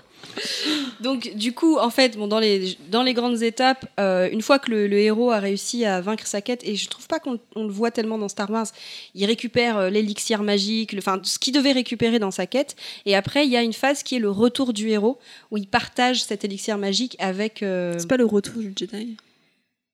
Non, parce qu'on le voit pas rentrer chez Non, lui en fait. on voit pas. En fait, il y a- il y, a beaucoup de- de- de- d'histoires où on voit pas forcément le, le retour du héros. Euh, Buffy, bon, je vais faire un spoil énorme pour ceux, pour ceux qui ont, pour ceux qui ont, qui ont vu Buffy, qui est une œuvre majeure à voir dans la pop culture. Mr. Baldwin.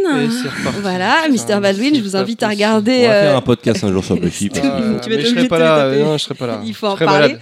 Mais justement, Buffy, euh, à la fin de, de, de, de, de la série télévisée, elle, euh, elle décide de partager son pouvoir à toutes les tueuses. Et donc là, c'est un vrai retour du héros qui redistribue son Donc pouvoir. en gros, l'œuvre qui représente plus ce que fait Campbell, c'est Buffy plus que Star Wars. Mais toutes ces Euh, œuvres sont des parties Il y a de toujours Campbell. forcément des trucs, mais est-ce qu'il y a une œuvre vraiment euh, il y a, parfaite de y a- Campbell, il y a, de ce qu'a fait on va Campbell dire au cinéma, il y a eu Matrix, qui Ouais. va beaucoup plus loin que, euh, que le voyage du héros, qui va jusqu'au moment où le héros doit euh, Se sacrifier tuer les dieux, les dieux se Mm. sacrifier et reforger le monde. et, s'effacer des- et disparaître. Ouais.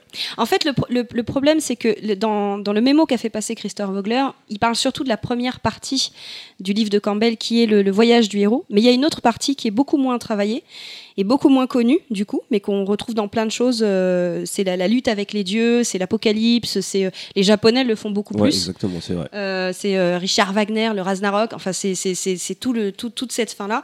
Et je pense que si on avait euh, si on avait suivi cette deuxième partie, nos blockbusters aujourd'hui seraient très très très différents. Et un peu dépressif, je pense, parce qu'il y a ce côté fin Ouais. du monde, euh, renouveau du monde, mais ouais. je Alors pense vous faites, adore le dépressif. Donc Donc, ça veut dire que ça, c'est plus la patte Disney qui fait ça, le côté consensuel, genre ça fait plaisir à tout le monde, il n'y a pas de malheur. Bah, je pense que oui, justement, comme on disait dans la, dans la pop culture, il y a cette espèce de volonté de conscience- conscience- consciensualisation. co- consensualisation. Voilà, faut que ce soit consensuel et peut-être que la deuxième partie de euh, de, de, de, de, de, de Sky Creek Campbell est beaucoup moins consensuelle. C'est quelque chose où il y a quand même faut accepter la perte. Et euh, je pense que l'échec de Matrix Reloaded et Révolution est aussi dû au fait que ces deux films assumaient complètement la deuxième partie. Et euh, il y a un espèce de refus euh, un peu, euh, un peu euh, viscéral de non, non, c'est ce que tu me dis là, ça me, de ça me plaît pas trop. Ouais, mais c'est Et par ça- contre, chez les Japonais, Et qui c'est ont vécu, ont exactement ce que j'allais euh, dire, c'est un côté de point de vue d'é- d'idéologie, c'est-à-dire que les Japonais ont tendance à beaucoup plus s'assumer en Oui, fait, par bah, rapport à ils ce qu'ils ont vécu, bien ils entendu. sont pris une bombe dans leur grosse Euh, gueule. je donc, pense euh, même que deux bombes en fait directement et ça, ça a influencé toute leur, euh, le- leur idéologie, leur, leur histoire et tout ce qu'ils ont au niveau création, au niveau manga, etc. C'est euh, on- ils en font toujours allusion. On parlait d'Akira la dernière fois en off, mais c'est exactement ça. C'est-à-dire qu'en fait ils vont beaucoup plus loin dans le côté dramatique, ce que, chose que ne fait pas Disney. Il s'arrête. Il y a toujours un côté dramatique, dramatique dans Disney, mais il y a toujours le côté euh, ça se finit bien. Sauf que dans, dans les Japonais, ils osent assumer le côté ça se finit mal et en eh fait. ben, euh, c'est la deuxième partie du, de, de, De- de Sky oui. Creek Campbell en fait. Mais il y a autre chose avec le- la quête du héros, c'est que la quête du héros, finalement, c'est, euh, enfin, les mythes, les religions, les mythologies, euh, les légendes, c'était aussi pour nous aider à passer des, étapes de la vie. Et finalement, le, mythe du héros, ça peut être aussi notre notre mythe, notre histoire à nous personnelle et individuelle euh, qu'on a à passer dans notre vie de tous les jours pour grandir. C'est pour ça peut-être que ça nous touche plus parce que on peut s'identifier au héros, on peut, euh, on traverse les épreuves avec lui et finalement Combien de fois tu vas entendre des gens dire oui j'adore cette œuvre parce qu'elle m'a fait avancer sur tel ou tel point de ma vie Ben, Finalement le mythe il t'aide aussi à- dans des passages de ta vie. C'est pour ça que euh, euh, ce, ce qu'a apporté Campbell c'est vraiment une donnée universelle. Après attention. Il y a la manière dont Hollywood l'a utilisé, mais Campbell lui-même n'utilise pas tellement ce mot de monomythe et, euh, dans ses dernières œuvres, euh, notamment sur la puissance du mythe, euh, etc., il, met beaucoup de warning, parce que c'est un universitaire. Il, il met beaucoup d'avertissements sur le fait que, attention, ça ne veut pas dire qu'on doit écrire exactement la même histoire. La multiplicité de toutes ces histoires, c'est ce qui c'est ce qui en fait le côté universel. C'est le fait justement d'avoir euh, bah, que les, les Indiens ils vont avoir telle légende en utilisant euh, un homme à tête Justement, d'éléphant. les- mais euh, au meilleur exemple que ça, même si on va pas jusqu'au jusqu'au bout, c'est Disney. Parce qu'en fait, Disney, c'est les histoires sont les mêmes, sauf que le lieu, les personnages sont différents. Mais au final, quand on les superpose, c'est exactement pareil, un Disney. C'est toujours monté de la même manière, c'est ça que je veux dire. C'est l'appel du héros, etc., etc. On, peut- on peut trouver plein, plein de, de manières de raconter différentes, mais au final, l'histoire est exactement la même sur quasiment tous les Disney. Que ce soit Vaiana ou que ce soit La Petite Sirène, c'est pas exactement pareil. C'est qui Rihanna? Vaiana. Ah. Rihanna, c'est une chanteuse. Laisse tomber. Voilà. mais en fait, bon, mais en, en gros, Disney utilise, c'est eux qui utilisent le plus le, le, le mémo Campbell. de, de Christophe Vogler. je ouais. crois qu'on est tous d'accord, mais Ouais. c'est eux qui l'utilisent le plus. Et en fait, ils l'utilisent à toutes les sauces, mais à chaque fois, ils changent quelques curseurs au final. Et c'est en fait euh, l'offre, au final, est exactement la même. Bah justement, vu qu'on parle de la pop culture aujourd'hui, est-ce qu'on n'arrive pas justement à une limite de l'utilisation du monomythe Je pense que hum, ça, il y aura beaucoup de je pense dans ce, dans ce podcast. Et de je rebondis. Parce que tu penses beaucoup Mais euh, oui, effectivement, c'est c'est quand même un. C'est vrai que c'est un modèle qui peut être super intéressant quand c'est bien utilisé. Mais le problème, c'est que j'ai l'impression que maintenant, c'est devenu une recette. Et sur certains films, moi, je me rappelle d'un d'un film euh, avec un dragon et un espèce de blond, j'ai oublié le titre. Je sais pas. Les dragons. Peter Non, sais le dragon. C'est pas. euh, Non, Euh. Game of Thrones. C'est un film de dé- début des années 2000, j'ai oublié. Eragon. Eragon, voilà, c'est Eragon, ça. reprenait clairement, mais tu voyais, c'était super grossier, la manière dont ça reprenait le voyage de Campbell. Et ça montre les limites aussi de ce modèle-là. Et euh, on parlait de ça ce matin avec, avec Punky, parce qu'il faut savoir qu'avec Punky, euh, on- on- je crois qu'on vit ensemble, mais c'est pas sûr.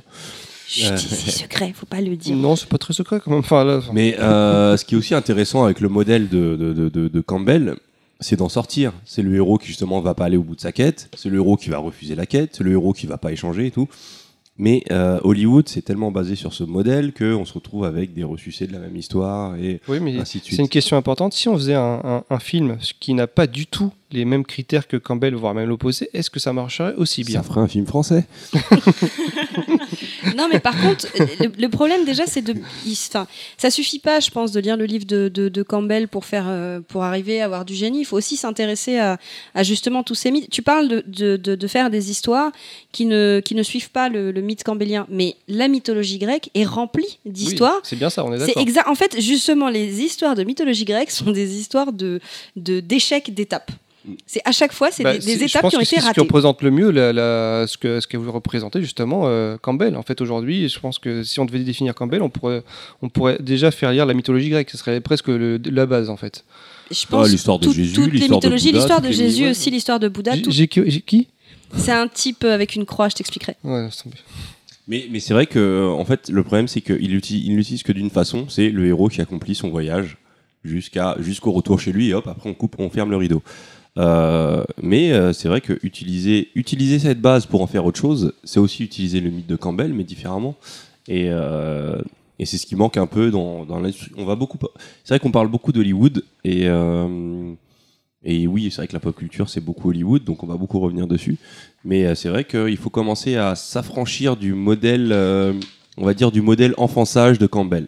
Ça, c'est- un avis Donc là, tu penses qu'on est arrivé au paroxysme? Enfin, c'est une question, bien sûr, c'est un point Bah, de vue, mais toi, tu penses qu'on a déjà fait le tour et qu'au final, euh, l'évolution, c'est forcément On passer peut- au-delà. On, on peut refaire le tour. Moi, je, peux- euh, moi, Cameron qui me refait du Campbell, euh, je prends. Tu vois. Avec Avatar, on est d'accord, c'est il- purement il du est pur Campbell. clairement dans du Campbell, mais il le fait, il le fait bien. Et je sais qu'il y a beaucoup de gens qui Justement, c'est un point de vue. Ouais, mais c'est un point de vue important parce que en fait, euh, Avatar, ça serait une parenthèse, mais en- Avatar, il a beaucoup été critiqué sur par pas mal de personnes sur la simplification Ouais, du scénario, disant ça tient aussi, sur un ticket de métro. Mais au final, ça va beaucoup plus loin de ça parce que Ah, c'est vraiment. euh, Un jour, je ferai un podcast tout seul ouais, parce où que je, que- parlerai juste d'Avatar et je vous expliquerai dire, que c'est- que- six ans d'écriture, c'est pas rien. Et je vous démontrerai pourquoi. Mais, euh, mais oui, ouais, non. Euh, par exemple, Cameron, c'est quelqu'un, c'est très, il est très classiciste dans sa façon d'utiliser le mythe de Campbell, avec le héros qui suit bien les étapes, mais il le fait super bien, donc euh, ça me gêne pas. Mais ça veut pas dire que je veux pas voir des gens justement briser un peu ce, moule, s'en servir pour le briser. Et euh, Edgar Wright, qui a réalisé euh, euh, justement sur le film Scott Pilgrim, je trouvais que c'était une bonne façon de, de, de- briser ce mythe, parce qu'on a le personnage de Scott Pilgrim qui, de, la fin, enfin, du début à la fin du film, finalement, on se rend compte qu'il n'a pas évolué. Et c'est ce qui en fait aussi un film intéressant, au-delà de sa maestria visuelle. C'est aussi un film où le héros, euh, finalement, ne change pas, n'évolue pas. euh, et euh, le meilleur exemple, c'est aussi The Dude dans The Big Lebowski. Et pourtant, c'est campbellien. C'est des films campbelliens. C'est juste des films où le héros refuse de suivre le parcours. Donc, je, Et- Je pense que le problème, c'est pas le, le- le monomythe. Je pense que le problème, c'est dans toute œuvre d'art, c'est de croire qu'il y a une recette magique. C'est-à-dire que euh, tu peux avoir la recette, ça veut pas dire que tu réussiras le gâteau, quoi. Enfin, dans le cas d'un gâteau, Ah, ça c'est marche. beau mais- que tu dis, Putain. putain. Bon, qui, qui met du sucre, c'est bon, ça rapporte. Oui, mais au final, euh, bah, ça donne presque raison à Hollywood parce qu'il fait du fric avec des, des choses, euh, même si c'est pas Il forcément des, bons trucs- Il y produits. a des hein. trucs qui sont plantés. Ah, bien sûr, mais ils font Best quand même du fric, c'est ça le pire. C'est que. Excu- Excusez-moi, je. Oui, mais alors ça, c'est, pour moi, ça, va même plus loin. C'est essayer de ré- récupérer une idéologie japonaise lorsqu'on est américain et en faire n'importe quoi. Ça, c'est encore autre, Non, autre mais je chose. pense que c'est pas le fait qu'il soit américain. c'est- en fait les Américains ont souvent essayé de. euh, ça dépend, ça peut être bien fait. Star Wars, enfin George Lucas a, récu- a clairement récupéré les idées de Kurosawa lorsqu'il a fait Star Wars. Ils sont jamais, jamais, jamais cachés. Quand on récupère des, bah justement, c'est du Oui, mais il l'a appelé Star Wars. Oui, non, bien sûr, mais je veux dire quand on quand les quand deux idéologies se, ré- se, se rencontrent et essayent de faire autre chose avec la même idéologie, ça, ça marchera jamais. Donc euh, faire du Death Note quand on est américain et euh, en pensant américain sur une idéologie euh, japonaise, ça peut pas marcher à la base. Enfin, c'est c'est mon point de vue. Donc je sais plus ce que je disais. Oui, du- il faut rajouter du sucre. Et là, ça passe. avec, et avec du, d'un petit peu de Et un peu de vitriol. Et un peu de sucre en poudre. Mais euh, ouais, pour en revenir au sujet, mais c'est vrai que mine de rien, euh, l'importance de Campbell est, euh, est, est juste euh, ouf sur l'impact de la pop culture. C'est pour ça qu'on en parle autant. Parce qu'aujourd'hui, en fait, on est- baigné par des films qui sont trempés du Jeff Campbell et forcément de la pop culture. Jo- Joseph. Jeff Il s'appelle. Joseph. Moi, je l'appelle Jeff parce que c'est mon, top- poteau, même s'il est, est mort. Il est mort, J'ai son- ou pas? Il est pas mort, je crois. Si, il va bientôt mourir. On vérifiera l'information. Non, non, je crois que je l'ai sur euh, Facebook, il est pas mort. Non, mais je crois que c'est son petit-fils qui a récupéré Facebook. voilà. Non, mais bon, Bon, je sais on sait pas. hein. Mais euh, voilà. Mais aujourd'hui, on est entouré de Joseph Campbell dans tout ce qui est cinéma en tout cas. Donc, Ouais, euh, tout ce qui est cinéma, euh, tout ce qui est BD aussi. et- C'est ça. Et Donc, aussi dans la littérature. donc, hein, la littérature il genre. est. Enfin, Et si on parle de pop culture, on oublie de parler de lui en fait. C'est pour ça qu'on traîne autant sur, sur lui. Enfin, forcément, il est important. Et euh, mais autre élément, outre les, outre les, euh, outre justement les architectes comme Joseph Campbell, même s'il a contribué indirectement euh, dans la cul- pop culture d'aujourd'hui, il y a quand même un truc qui est assez ouf, c'est notre pouvoir à nous. La culture de fan. Ouais. Et oui, effectivement. Une petite musique, nous faites c'est tout. Mais c'est la même que tout à l'heure en plus. J'en ai qu'une. Vous me payez pas assez, j'en ai qu'une. Alors, en fait, pour la. Je, je peux- je peux- je me lance, je vais pris la parole. Euh, et je vais reprendre mes, mes devoirs de mon petit Richard Memeto parce qu'il dit des choses intéressantes. En fait, il, quand il parle des héros, bah, Luke Skywalker, euh, Neo dans Matrix, euh, Bilbo pour les fans de, de Seigneur des Anneaux, Harry Potter, je crois que j'ai toutes les communautés là, euh, Buffy, tout ça. Euh, en fait, ce sont des personnages qui ont des faiblesses. Et leur faiblesse, en fait, c'est leur force parce que c'est leur faiblesse qui, se per- qui permettent d'agréger une communauté. Et, euh, la, communauté, c'est hyper important parce que la pop culture, c'est aussi une communauté de fans. C'est eux qui font, qui font vivre les œuvres, c'est eux qui font qu'elles continuent à se développer. Et, euh, et c'est eux qui sont les plus à même d'en parler. Parce qu'aujourd'hui, euh, quand on veut parler d'une œuvre et la critiquer, bah, ça suffit pas d'être un universitaire connu, il faut aussi être un fan. C'est euh, c'est- aussi sa carte de visite. Si on n'est pas un gros fan, on n'a pas le droit d'en parler, sinon euh, on est juste un idiot. Donc, Ça fait flipper que certains fans connaissent plus l'œuvre que le créateur originel en fait, qu'ils aillent plus loin dans le délire. C'est déjà arrivé sur plein de trucs, mais il y a des fans qui sont tellement fanatiques. C'est vraiment parce que c'est au-delà de voilà, c'est qu'ils vont plus loin que le, cré- le- que le réalisateur et ça fait flipper. C'est, ils cherchent, ils cherchent de la cohérence, ils indexent, ils analysent. ils- ils- et d'ailleurs, euh, bah, l'un des, des fans les plus intéressants, euh, je vais parler de quelqu'un d'autre qui s'appelle Peter euh, Stanford ou Sanford. Oui, tu as posé la même question. J'ai du mal avec les noms, hein, donc euh, je, vous, je vous remettrai ça par écrit. Euh, en fait, c'était un, c'était un fan euh, qui était fan de comics. Et il y a une époque où les comics ça partait dans tous les sens. Euh, Il y, avait des histoires qui étaient Il y a une époque, c'est toujours le cas. hein. Mais c'était pire, il y a un moment donné où c'était pire. Et lui, en fait, il s'est permis de critiquer les, les, les, les auteurs de comics parce que c'était un fan et que lui, il avait fait des fiches sur tout. Et il a dit, bah ça va pas du tout, c'est le bordel, les mecs, euh, faut remettre de l'ordre. Et ce type-là, c'est quand même devenu euh, bah, un, déjà un critique de comics et ensuite un scénariste de comics. Et c'est lui qui a aidé, euh, notamment euh, d'ici, quand ils ont créé tout ce qui était multivers et qu'ils ont fusionné tout un tas de choses avec euh, les épisodes euh, Crisis on Earth. C'était pour, pour définir, c'était à peu près il y a combien de temps? Bah, je t'étais pas né. Oui, non, c'est ça, mais en fait, pour savoir si c'était. En fait, je sais plus à, c'était. à l'époque c'était. Juste pour mais, savoir euh, si- non, en fait- Crisis on Earth, il était né. Non, mais juste pour si savoir si en fait il a, il a euh, ta gueule. C'est juste pour savoir si en fait euh, il a réussi parce que c'était l'un des premiers à le faire ou juste parce qu'en fait c'était un des meilleurs à le faire. Euh, il C'était les dans le délire. l'un des meilleurs. En fait, il a, il a apporté de la cohérence. Et, euh, et justement, pour s'en sortir dans, ce, dans toutes ces histoires, euh, dans toutes ces versions de Flash, dans toutes ces versions de Batman, ils ont créé cette notion de, de multivers où finalement, bah, ça s'expliquait parce que tu avais un Flash sur la Terre 1, tu en avais un autre sur la Terre 2. Et puis à un moment donné, donc, ce que j'ai lu sur Internet, c'est qu'ils ont ils ont tout remixé en, en- en un seul. Je crois que c'était le, le premier Crisis on Earth où ils ont, ils ont euh, les, les- les gens qui nous écoutent pourraient toujours me corriger si je me trompe. Euh, ils ont fusionné toutes les terres. Il y en a qui se sont retrouvés. Il y a des héros qui se sont retrouvés à la rue parce qu'ils n'ont pas eu le temps d'arriver euh, à temps sur la nouvelle terre et ils ont pu repartir. Bon moyen d'éliminer les héros qui ne marchent Voilà. pas. C'est-à-dire que si t'es en retard, tu dégages. D'ailleurs, Marvel dernièrement a fait ceci, et ça, euh, là c'est une petite parenthèse, une petite digression, pour montrer justement l'importance, parce qu'on parle beaucoup de pop culture et on, se rend compte qu'on rebondit souvent sur euh, ce qui est cinéma, et c'est montrer à quel point le cinéma est important dans la pop culture, c'est que euh, avec le succès du MCU, donc le Marvel Cinematic Universe, ça a une influence sur les bandes dessinées qui sont à la, qui sont à la base du mythe des super-héros. Et donc dans leur dernier, euh, dans un des gros axes où ils ont décidé de réunir toutes les versions parallèles en une seule. Donc c'est un peu le même genre de délire où les différentes terres parallèles, suite à un événement cosmique, se mettent à toutes fusionner. Et ils ont décidé d'isoler les, X-Men sur leur propre terre. Et ça, c'est une décision purement commerciale parce que Marvel, donc qui est détenteur du MCU, ne possède pas les droits sur les X-Men au cinéma. C'est la Fox qui les possède. Et donc ils se sont dit bon bah dans la BD, euh, fuck les X-Men, maintenant ils sont dans leur coin comme ça, tout ce qu'on fera, on pourra les mettre dans notre film. Donc voilà. C'est presque, en- triste. Ça, je trouve que c'est triste. Tu vrai. peux reprendre. Tu peux, tu peux rebondir. Vas-y.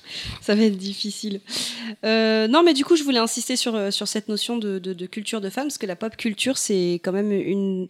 C'est un des gros avantages où le fan, euh, le fan a sa voix, il a son, son mot à dire et. euh, Et alors là, moi, je vais, je vais intervenir pour, pour parler de quelque chose dont on a, dont on n'a pas parlé depuis le début, c'est les jeux vidéo. Et, euh, et quand on parle de, de, de culture de fan, euh, je pense que là où ça influence le plus, ou pour moi ça a été le, plus influençable, c'est quand on a commencé à sortir tout ce qui était euh, les Telltale Games, euh, les jeux épisodiques, et notamment euh, dernièrement sur Life is Strange de Dontnod, où il sortait un épisode tous les trimestres, donc tous les trois mois à peu près, il sortait un épisode, et en fait, il se servait de, des retours des fans pour, pour diriger leur- leurs épisodes à venir.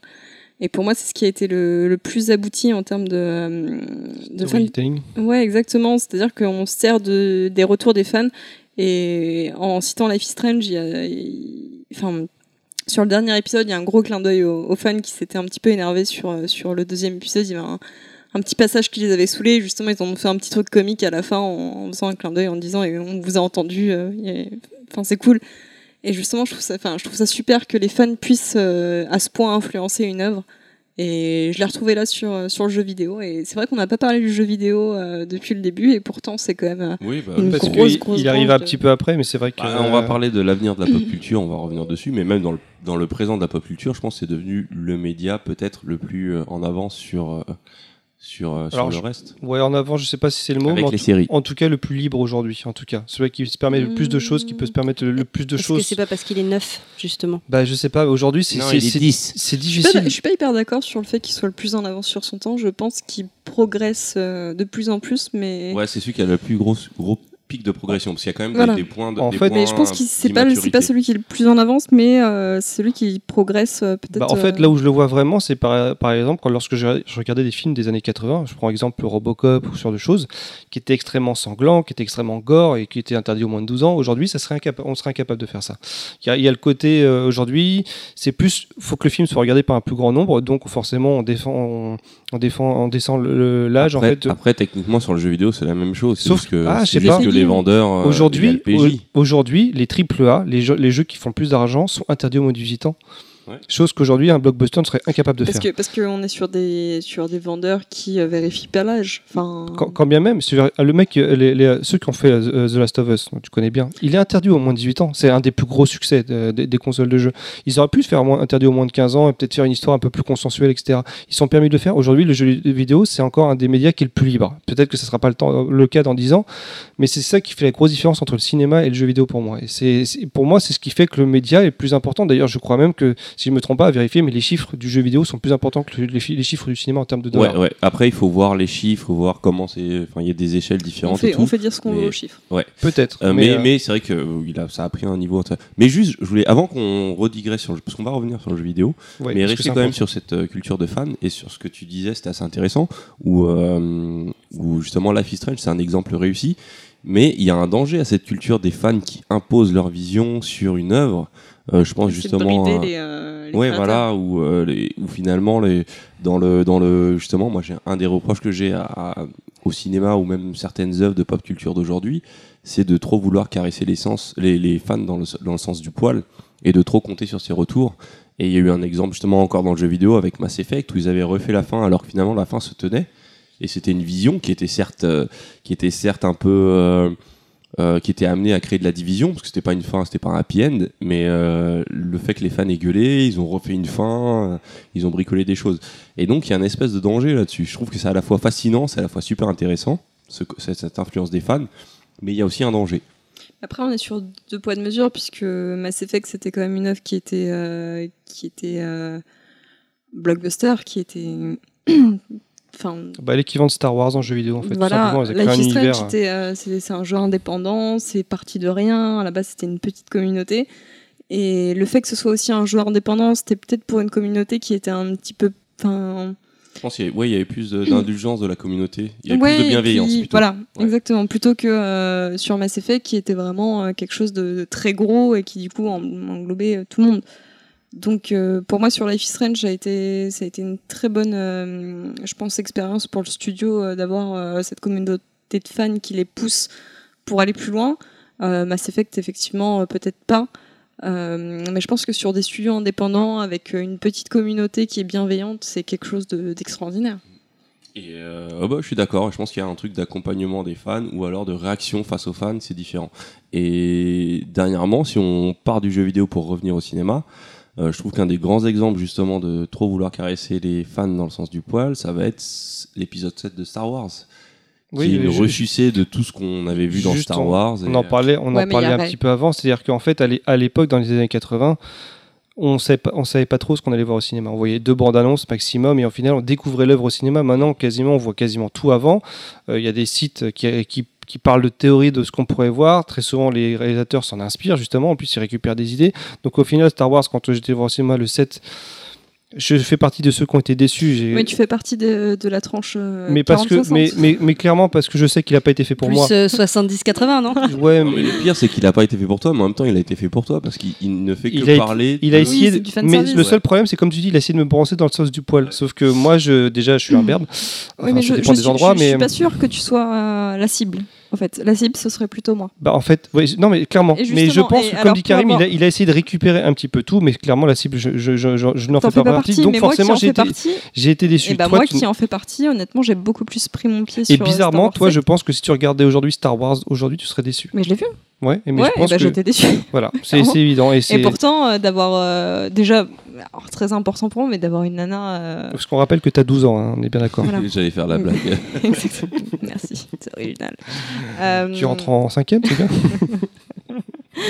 Euh, non, et puis pour avoir une nana euh, au cœur de l'histoire, pour moi c'est super important et c'est absolument génial. Et c'est vrai que j'ai beaucoup plus pris mon pied en regardant Star Wars 7 que Star Alors, Wars j'ai 1. un petit problème avec ça. Alors, moi, enfin, oui, j'ai j'ai dire aussi. vas-y, Je Vas-y, laisse- je laisse. Karim parce que pareil.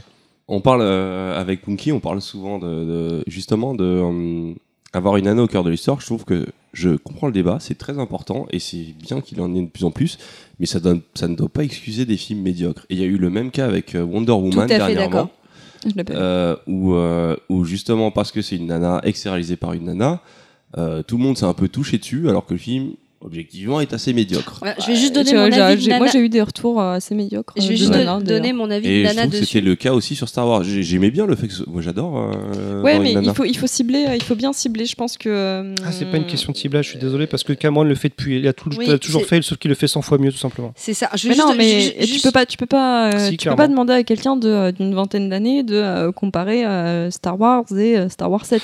C'est- En fait, ça dépend. Quelqu'un qui. Là, on parle. Star- euh, Par exemple, je prends un exemple. Terminator 2 va ressortir au cinéma en septembre. Je suis désolé, les gens n'ont pas connu l'œuvre. Il y a beaucoup de gens de ton, époque qui n'ont pas connu l'œuvre, qui connaissent de nom, qui l'ont pas vu- qui l'ont vu qu'à la télévision. Ils seraient surpris de voir la qualité de l'œuvre de James Cameron sur Terminator 2, Oui, sur bah, le de- côté euh, de Star Wars héroïne, 4, etc. Je enfin, moi tu me mets. Je, euh, je parle pas forcément de Star Wars, là, je parle vraiment de James Cameron qui a toujours mis les héroïnes au milieu Ah, de, de ces de trucs. Et aujourd'hui, on, on parle aujourd'hui comme si c'était c'était une nouveauté. Ça a toujours été fait. C'est le réalisateur qui choisit ça en fait. Mm. Abrams le fait, mais c'est un- Non, Abrams c'est un enfant de Cameron en fait. Ju- Justement là où, enfin, je, je- je me permets de donner mon avis sur la conversation qu'on a eue, euh, l'échange entre. euh, Je suis pas d'accord avec toi. Laisse-moi tranquille. toi, c'est une femme qui parle. On parle. du- Enfin, ça, c'est un truc Ah, important. oh, va à la cuisine s'il te plaît. la Hein. place de la femme Va laver la mon pop culture. Et là aussi, il faudra faire un, pop, un, un- un Un podcast. podcast. Un podcast, on ça va fait l'appeler au moins- les Ça fait podcasts. au moins 12 podcasts qu'on a prévus. Bah, on a prévu le programme de l'année. Donc, euh, du coup, non, là où c'est important, c'est que moi, un- en allant voir Wonder Woman, j'étais impatiente parce que j'avais envie de voir un film euh, d'héroïne porté par une femme. C'est- C'était Batwoman. Il est vendu comme ça en tout cas. oui, tel quel. mais, euh, les mais, bandes euh, annonces. du en coup, j'étais super. Euh, Catwoman, d'œuvre. Enfin, Catwoman, euh, Catwoman portée par une femme extrêmement déçue parce que c'est juste une hystérique. Donc, Avec euh, donc, latex- en latex.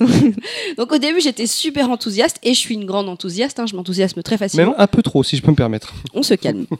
Du coup, euh, non, j'étais super contente parce qu'en plus il y a des répliques de Wonder Woman qui sont euh, sympas, notamment quand euh, elle renvoie. Ne spoil pas, je l'ai pas vu. Ah, t'es chiant. Bon, je alors du seul. coup, je Oui, dirais pas pas, de les, spoil. je dirais pas les répliques sympas, mais il y en a quelques-unes où elle renvoie Bon, il y les a des mecs. punchlines, d'accord. Elle renvoie les mecs à leur place. Mais au final, moi, ce qui me gêne, c'est que bah déjà les scènes d'action sont pas si bien faites que ça. La fin, je vais pas te la spoiler, mais euh, voilà. Désolée. Tu vas voulu dire non. j'ai envie, de- j'ai envie de dire non. Et en plus, on, on- on est toujours dans cette pers- ce personnage de, de femme qui est super euh, powerful, qui a plein de pouvoirs, etc., qui sait super bien se battre, Mais qui a quand même ses règles. mais qui a la maturité sexuelle d'une enfant de 12 ans. Voilà. C'est- c'est- c'est- et donc, du coup, il faut l'homme pour lui expliquer la vie. Bon, c'est bon, ça suffit, quoi. Et par contre, Mais Cameron. ça, ils ont pas mis le fait sur le fait qu'elle soit sur une île de femmes, justement. Je sais pas, j'ai pas vu le film, mais vu Ben, qu'elle a été élevée les- des femmes, est-ce que ça a un justement, rapport les- non, les plus intéressantes, c'est c'est cette île. Sur cette île de femmes, les nanas sont assez intéressantes parce qu'elles en ont vraiment pour le coup rien à foutre des hommes. Donc, euh, c'est les plus. En fait, c'est la partie la plus intéressante, c'est sur cette île de femmes. Mais c'est mon avis.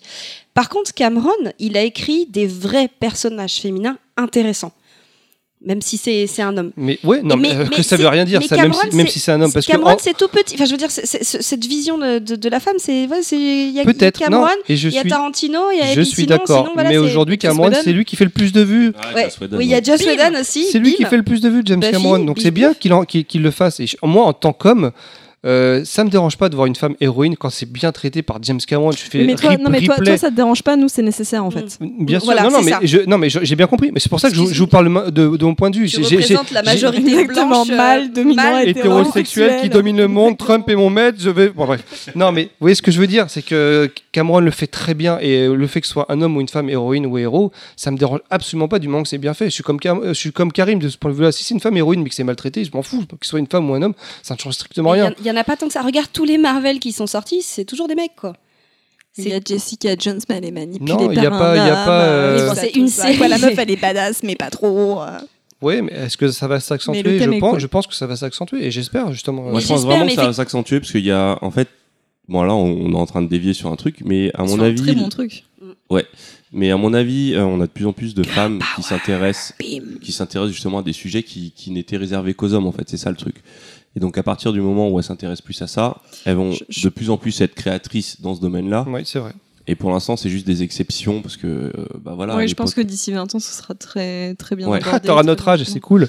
Oui, enfin, t'en auras Moi, j'ai 60. envie de voir, euh, pour- j'ai envie de voir des, des, des putains de films d'action réalisés par des femmes. Pour l'instant, il y a que Catherine Bigelow qui, qui sait en faire, parce que Non, Patty apparemment, le truc avec euh, Charlie Theron est euh, plutôt pas mal. Là, Non, oui, euh, on, va pas vous, on, va pas vous spoiler, Ah non. mais euh, là, homme- non. c'est un homme qui On parle réalise. d'Atomic Blonde, c'est ça. la, scène d'action est très bien. C'est tout ce qu'on va dire.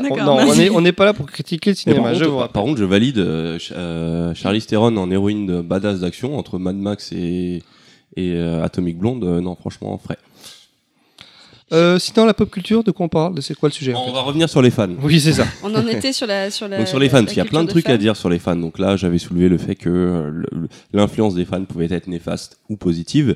Mais euh, c'est vrai que nous, on est, on est tous des fans de pop culture. Mais même pas que nous, c'est-à-dire qu'on parle de, on parlait de la digestion de la pop culture qui se dig- qui s'autodigère, etc. Mais euh, les réalisateurs de l'époque qui ont créé des films qui marchaient bien, bah, les- ils ont créé des petits enfants. Steven Spielberg, c'est le fils de entre autres, de, je sais pas moi, de Hitchcock. Entre Mm. autres, et qui a fait des pareils des pop culture. Et J. J. Abrams, c'est le fils de, Steven Spielberg. Ça s'arrête jamais en fait. À chaque les- fois, ils apportent leur petite patte dans, à eux. dans les petits nouveaux, Edgar Wright. Enfin, je sais pas si on peut dire qu'Edgar Wright est. Ouais, si, pour moi, c'est la petite étoile génération. montante.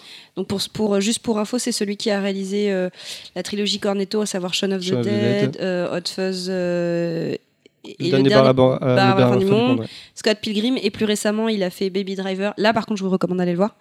Et ben lui, c'est quelqu'un qui a complètement digéré, euh, mais non seulement euh, la, la- la- la culture euh, cinématographique de ses aînés, mais aussi quand tu regardes Scott Pilgrim, il a aussi euh, bouffé du, du jeu vidéo. euh, Et D'ailleurs, Je conseille un truc, c'est euh, il a- avant, avant toutes ses réalisations cinématographiques, il avait créé une série qui s'appelait Spaced, qui c'était euh, des colloques euh, anglais, euh, et c'était vraiment un film qui parlait des fans de pop culture. Donc, euh, donc il y avait déjà cette compréhension de ce que c'est qu'être un fan de pop culture et euh, ce que ça implique. Parce que c'est vrai qu'être un fan de pop culture, c'est il y a, il y a un côté un peu plus différent qu'être un fan de. Bah, je suis un fan de Maupassant et je vais pas aller à une convention sur Maupassant. Alors qu'un fan de pop culture, les fans de pop culture se retrouvent, ils vont au dernier bar à la- avant la fin du monde. Parce que- Ouais, j'aime pas- Bobby. Parce que c'est plus J'aime pas du tout ce bar, mais euh, Pardon. non, j'aime pas. Ah, Il y a c'est un- y a truc, qui- c'est peut-être mon côté vieux con, mais il y a un truc qui me, il y a une complaisance de ouais, je suis un geek et je suis fier. Ouais, Oui, mais euh, ils, ont, ils ont le Tardis. Je suis Ils désolée. ont Tardis. Ils ont le. Tardis et ils ont Games of Thrones. Ouais, donc, mais euh, justement, moi, je défends euh, le dernier bar à la T'as fin dit un truc intéressant, je suis un geek et j'en suis fier. C'est quoi être un geek? Parce qu'on en parlait en off, mais c'est Eh, important d'avoir la... pas la question con, ça. Ce serait... c'est- non, putain, on est, elle- l'a, les gars, on l'a. elle est trop intelligente pour être une question con, je pense. Mais euh, oui, c'est quoi être un geek? Parce que moi, de mon côté, de mon point de vue, j'ai toujours, au début, quand j'ai entendu geek, j'avais l'impression que ça avait un côté négatif, assez néfaste, assez péjoratif, exactement.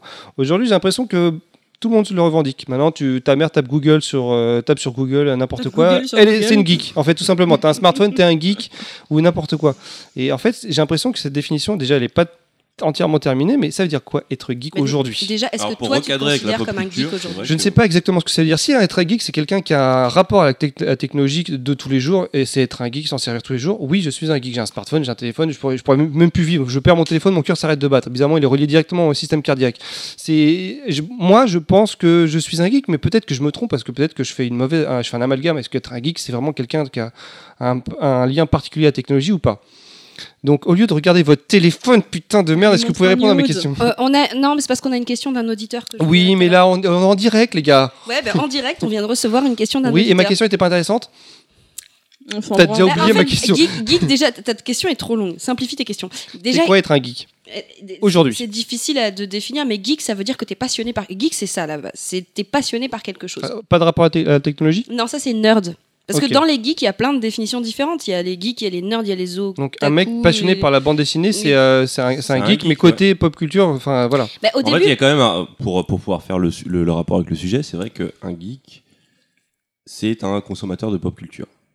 C'est-à-dire que même les nerds, c'est-à-dire qu'un nerd, un nerd, on va dire, euh, un nerd, c'est un, euh, un programmeur informaticien. euh, C'est le mec derrière son clavier avec des les boutons maths, et des lunettes. et ses lunettes. Mais ça va être un rôliste. Ça va être euh, quelqu'un qui lit. euh, C'est-à-dire qu'un mec qui est, qui est juste informaticien, mais qui est pas passionné du tout par la culture de l'imaginaire, je pense pas qu'on quali- le, qualifiera, qu'on le qualifiera franchement de nerd ou alors dans, son, dans l'imaginaire collectif.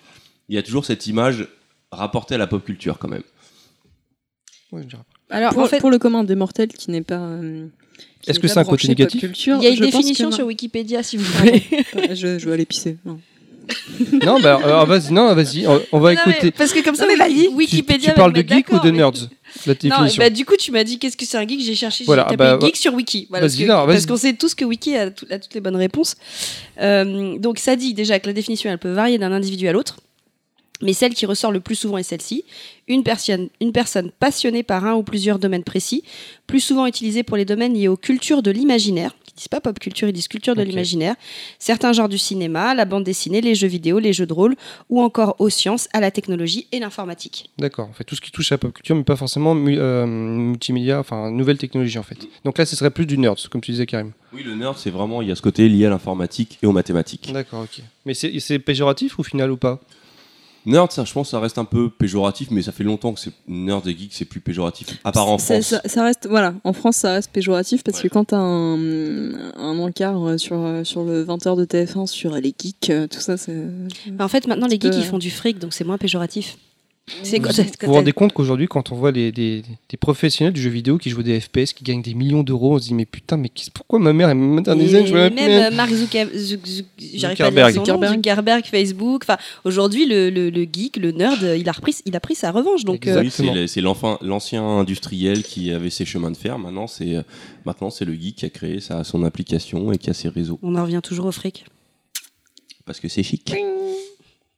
Vous êtes beau tous Eh, deux. eh, eh, on en revient au fric. Putain, ça peut être dans deux, deux sens. Parce que c'est le fric FRIC ou le fric FRE. non, mais faut pas expliquer les blagues. Ah bah, ils le font bien dans euh, Guardian of the Galaxy et tout le monde se touche dessus. Donc, ouais, moi j'explique mes blagues. T'as bien fait d'expliquer, j'avais pas compris. Euh, ok, donc, euh, Donc, pop on a- culture aujourd'hui, culture de fans. Et euh, qu'est-ce qu'il y avait d'autre Du coup, les médias? Oui, mais culture de fan. Donc on a en gros on a synthétisé en fait comme quoi les fans pouvaient euh, participer à la création d'une œuvre euh, qui, les- qui a intéresse en qu'on fait n'a pas simplement. assez mis en avant, c'est qu'on a parlé de l'influence des fans en tant que euh, sur les œuvres, mais euh, c'est vrai que les fans qui se retrouvent entre eux pour célébrer, pour célébrer justement la pop culture, c'est quand même un truc. Les, les- les conventions, Les anniversaires. les, euh, ouais, les anniversaires, c'est un truc qui est vraiment spécifique à la pop culture. Bon, bah, comme je l'ai dit. euh, Et puis arrivé peu en France avant, surtout, non? C'est parce Oui, que ça- c'était ça a très américain. Ça a fini par arriver en France et euh, j'avais euh, après avoir fait mes recherches, ça a commencé dès 1930 suite à la culture pulp justement.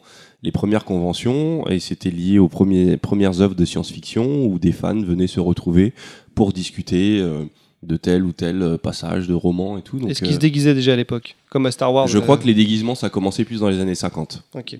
Euh, mais, mais oui, il y a, il y a cette importance de- de- du fan, de la communauté entre elles déjà. Euh, Au-delà de la communauté qui influence les œuvres, il y a la communauté ensemble qui, célèbre, qui, euh, qui discute, qui échange. Et euh, c'est une vraie, c'est une vraie spécificité de la pop culture. On peut la retrouver dans la culture, on va dire, on va appeler ça la culture élitisme, on va dire la grande culture, où finalement il y a que quelques élus qui ont le droit de, de, critiquer.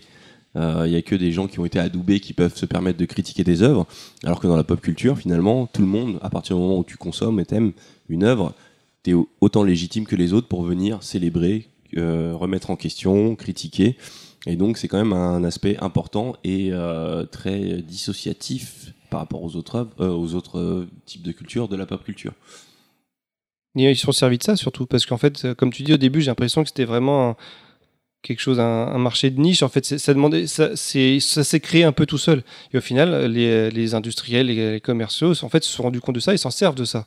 Maintenant, simplement, Euh, euh, le meilleur exemple, c'est le merchandising, entre autres, qui est pour moi né avec Star Wars. Euh, qui, depuis, qui a explosé avec Star Wars. Aujourd'hui, le merchandising fait partie de la pop culture. C'est, c'est, euh, c'est une branche financière de la pop culture c'est à part entière, tout simplement. Mais c'est né à part de ça. Maintenant, les conventions, les gens viennent déguisés en Star Wars, en personnage de. Limite, si tu viens habillé normalement, t'es presque mal vu en fait. Tu viens jean basket, c'est c'est pas bien. Mais même quand on va, justement, on parle des conventions, quand on va, euh, les, j'y suis pas allé, mais quand je, je vois des images de la Japan Expo, j'ai juste l'impression que c'est un grand magasin ça. les gens viennent acheter des, des goodies. Mais de toute façon, même sans, sans aller aux conventions ou, euh, ou sans aller jusque-là, je pense que chez n'importe qui qui est un petit peu euh, fan de pop culture, qui s'y intéresse, on trouve toujours euh, des goodies euh, chez, chez ces gens-là. On trouve toujours des petites figurines. Dans les toilettes de, de Karim et Ponky, on a, euh, on a une verge. euh, Non, Non, c'est un petit c'est Groot. Baby euh, Groot. C'est Baby Groot, Voilà, rien à Baby voir. Groot. Et toi, Mais y a- t'as bien un portal y a- gun, on dit rien. Il n'y a pas que Baby Groot, il y a aussi les, les vaisseaux de, de Star Wars en peinture. Ouais, voilà, mais en fait, c'est quelque chose qui est, qui est vraiment intégré euh, à la pop culture, euh, ce- ce- cette culture du goodies, de l'édition ouais, c'est collector. Et Du jouet. voilà, et à la base, on en revient euh, encore au pulp où c'était vraiment le, le média accessible. euh, le, c'était c'est un petit magazine euh, vraiment pas cher.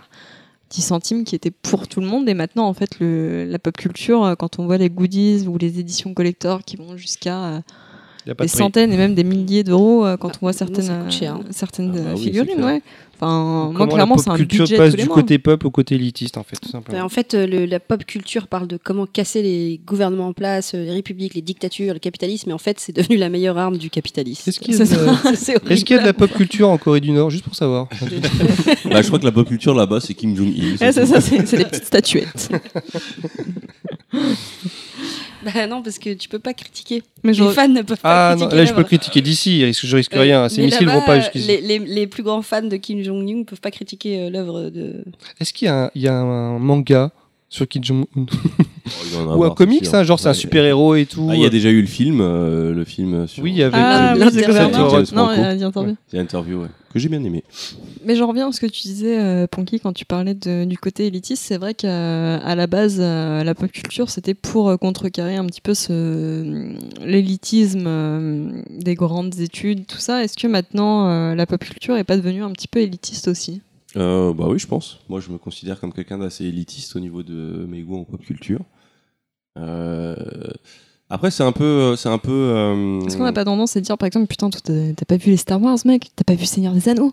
Mais est-ce que c'est pas dans le. C'est plutôt la nature humaine? C'est-à-dire, quand tu commences à maîtriser un truc, tu prends le pouvoir, ça. tu deviens un dictateur, donc tu deviens élitiste, tu deviens. euh, En fait, finalement, euh, tout, Non, tout le monde Je pense ça. que c'est plus générationnel. Un mec comme moi qui a, qui a 30 ans, quand on ne commande pas, et qui parle à, à une personne qui a 12 ans, et qui dit mais t'as pas vu Les Seigneurs Anneaux? Et bah, c- ça me fait mal au cœur, de, parce que je sais que c'est une œuvre centrale de- du, du cinéma, et, euh, mais c'est quelque chose de, générationnel. C'est un Comme, petit peu comme moi comme- quand je te dis, t'as pas vu les Buffy, quoi. comme mes parents, exactement, ou comme mes parents qui écoutaient, je sais pas, moi, du. euh, Enfin, la musique c'est peut-être un peu différent, mais du Frank Sinatra, et moi j'ai découvert Frank Sinatra bien, euh, du Frank Sinatra bien. Frank Sinatra bien après en tout cas. Je pense que c'est plus générationnel qu'autre chose. Et je pense que pas. C'est pour ça, euh, c'est ce qui explique Star Wars. Pourquoi les, les trilogies Star Wars ne touchent pas les gens d'aujourd'hui, mais le 7 est fait pour toucher les gens d'aujourd'hui. Alors moi j'ai un point de vue un peu différent là-dessus.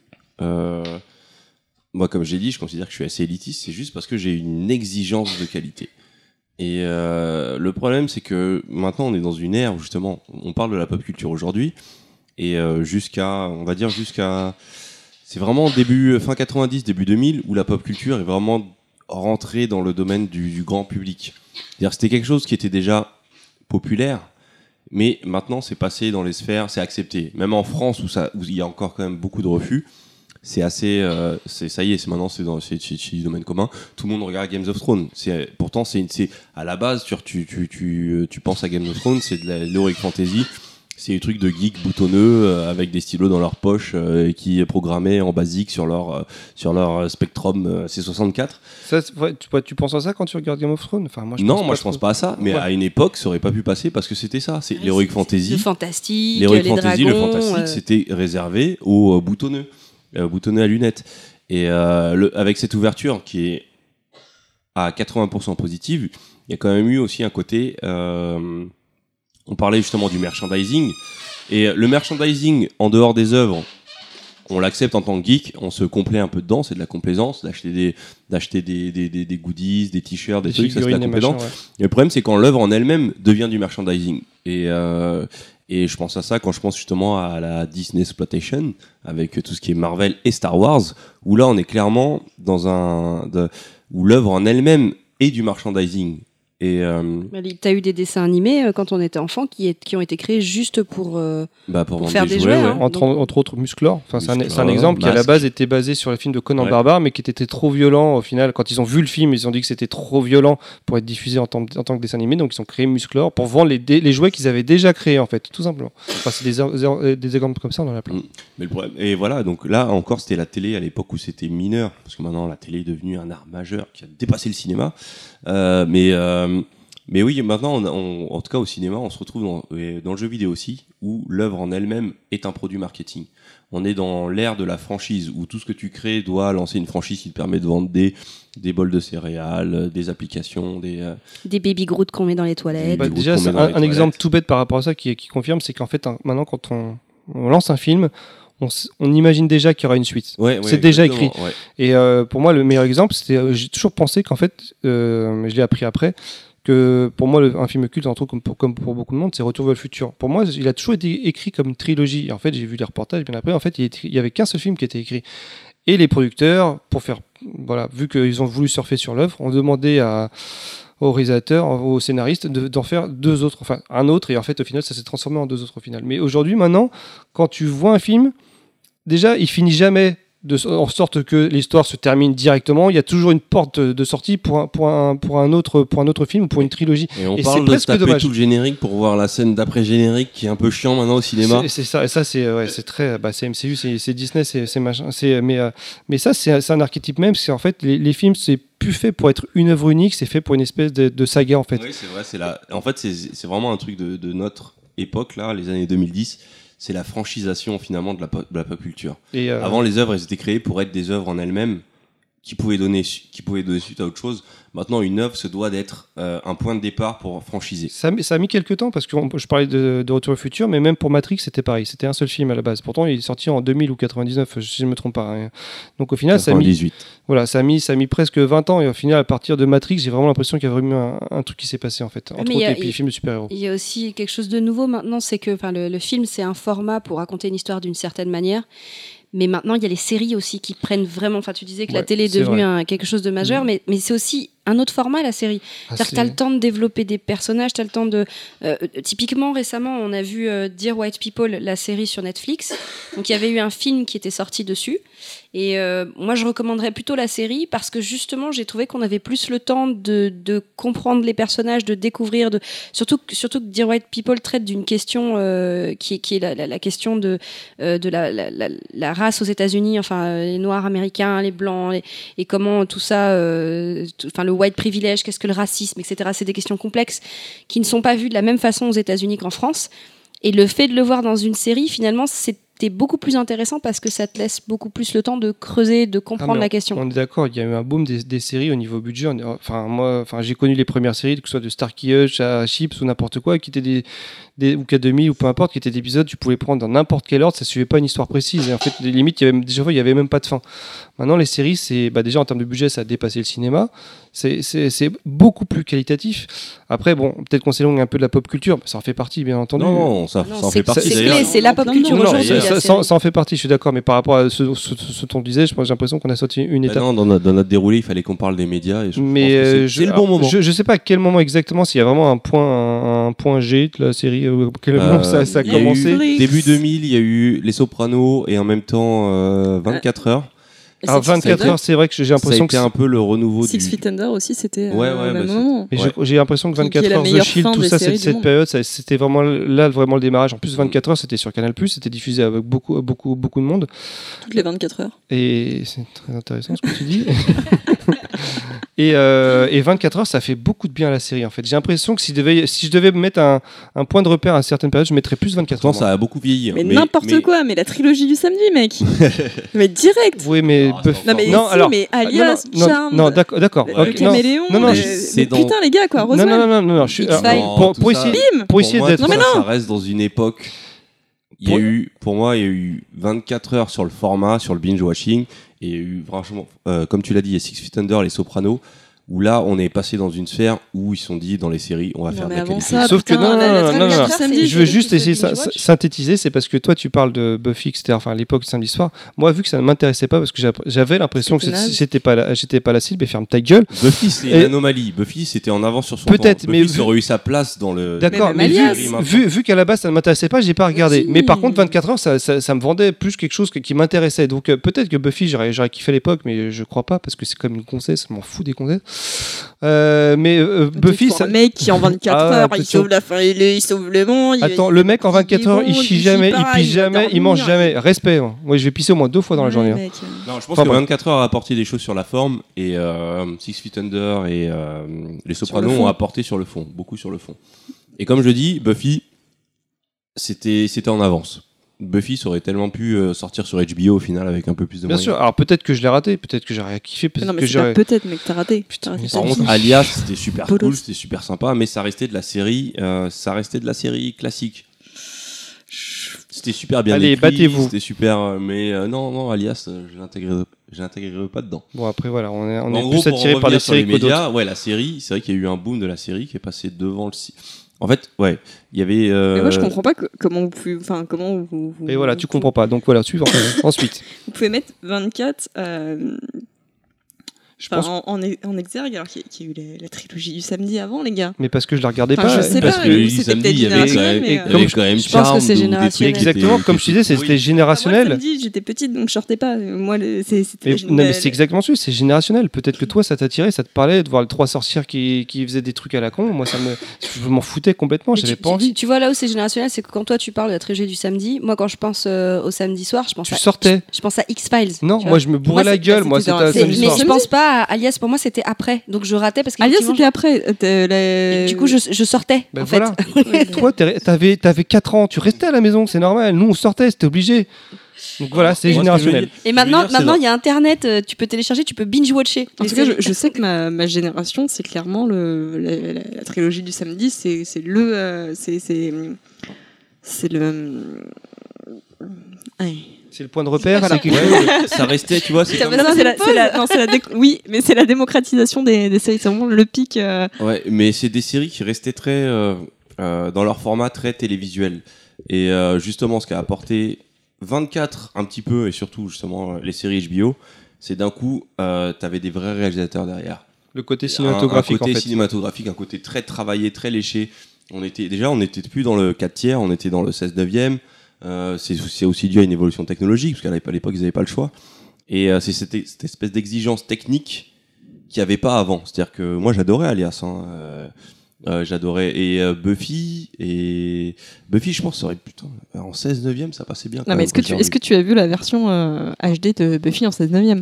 Euh, bah, c'est si c'est ce qui est passé sur, sur Sister, Sister, ouais, ouais, ouais, c'était oui, absolument génial. C'est-à-dire que Euh, non, ça passe pas du tout parce que tu n'as peut-être pas euh, vu assez, mais il y a des plans qui étaient euh, réalisés par Joss Whedon euh, en, de base en 16 neuvième en non justement tiers. en, En en quatre quatre tiers tiers. exactement. Ce qui fait qu'en fait tu voyais les perchistes sur les côtés, tu voyais ah, euh, bah, j'ai pas fait gaffe ou alors euh, une scène complètement ridicule dans laquelle euh, Buffy parlait à un mec qui était caché dans le noir, mais comme c'est en, en HD, on a, on a remis la lumière, on n'a pas vérifié les plans, ce qui fait qu'en fait elle parle à un mec qui est, qu'elle est pas censé voir, mais euh, en, en HD tu le vois, donc c'est complètement ridicule. Et t'as plein de plans comme ça. Et Alors justement sur la rediffusion de Sixter, est-ce qu'on peut en profiter pour adresser une plainte euh, au mec qui s'est occupé de faire le découpage de la série quand ils l'ont rediffusée des pubs, Parce que ah non, mais voilà, c'est non, Ah mais ouais, ça, c'est les non, non, non, non, non. Nous, on l'a non, regardé non, non, entièrement non, je t'arrête et- tout de suite. En fait, Sister, c'est leur marque de fabricateur. Tu regardes n'importe quel programme, tu as un mec en train de parler, ça coupe au milieu. mais je me sens pas respectée. Ouais, bah oui. C'est-à-dire que quand tu mets un début de générique et en plein milieu de générique tu coupes, tu vois, j'ai- vraiment l'impression qu'il y avait un stagiaire aux manettes et Et il est toujours là. il est toujours là. Le- on Voilà, salue le petit Hervé en troisième Voilà, D. Excuse-moi, mais là du coup je me suis pas sentie respectée sur cette Ah série. oui, non, c'est du viol. c'est clairement du viol. Ça viol télévisuel, euh, ouais. En plein milieu d'une phrase, comme tu dis, pendant le générique, la, la pub qui débarque.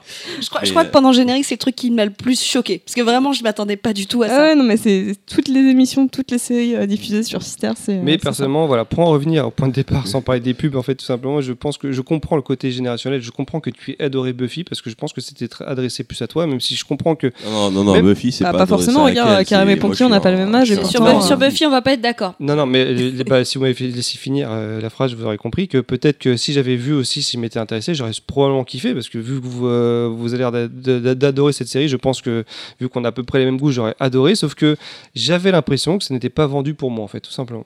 Le problème, euh, c'est qu'il y a beaucoup de gens qui voient Buffy comme euh, une série de vampires, un peu teenage, Non, mais moi- c'est tellement Ouais, pas et Moi, je- surtout, je le pense- fait que ce soit passé en même temps que Charme, souvent on me dit, on Ouais. me dit Exact. Buffy, et les gens me disent Ah ouais, moi aussi je regardais Charme, Et en fait- et ça m'énerve moi. Et en fait, moi, il y a le côté, il y avait peut-être aussi le côté technique. J'avais le côté- j'avais l'impression de voir un peu un côté cheap, en fait, tout simplement. Oui, et là je suis d'accord. Là, là, c'est pour ça que je parle de boom dans la série à partir de des Sopranos, peut-être The Wire, parce que c'est un petit peu avant, où là, d'un coup, il y avait une exigence visuelle qui égalait sur certains épisodes, ça égalait vraiment ce que tu pouvais voir au cinéma.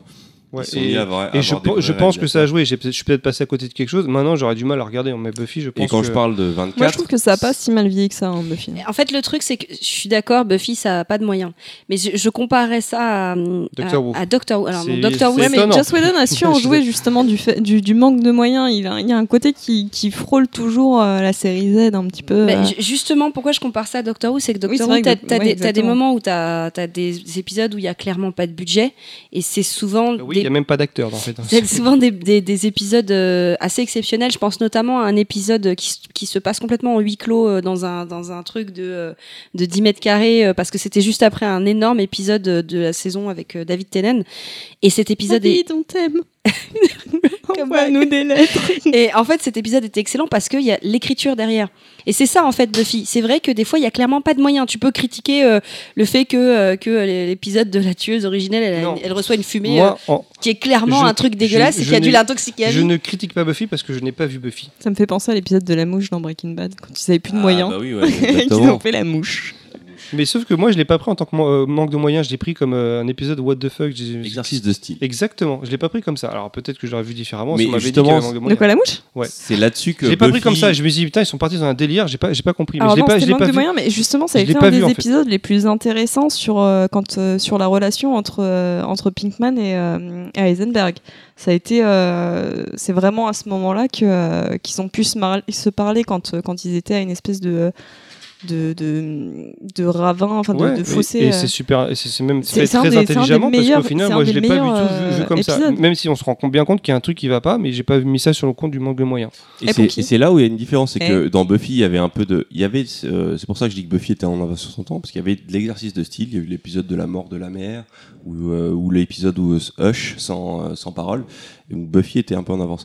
Mais on est un, on est un peu, là, on est clairement en train de diverger. On a on perdu la moitié des, les- Ouais, je- auditeurs qu'on avait. je- voulais, je voulais Oui, juste un, ils sont peut-être passionnés aussi. hein. un truc Ponky à Doctor Who, une meuf.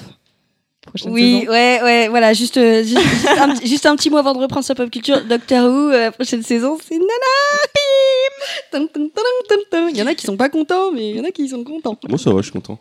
Euh, pour rester sur les fans, euh, un des gros trucs qui s'est passé euh, sur ces dix dernières années, c'est un petit média euh, pas très connu euh, qui circule sur les réseaux, euh, Internet. Et Internet et la pop culture, ça a été une collusion de ouf quand même, mine de rien. Parce que les fans ont pu se retrouver, Alors, parce là, que pour les le coup, œuvres c'est- ont pu se C'est diffuser. c'est vraiment que là, les fans ont pu, ont pu créer sur. Enfin, Internet, tu parlais de médias libres quand tu parlais de jeux vidéo, comme quoi c'était un média libre.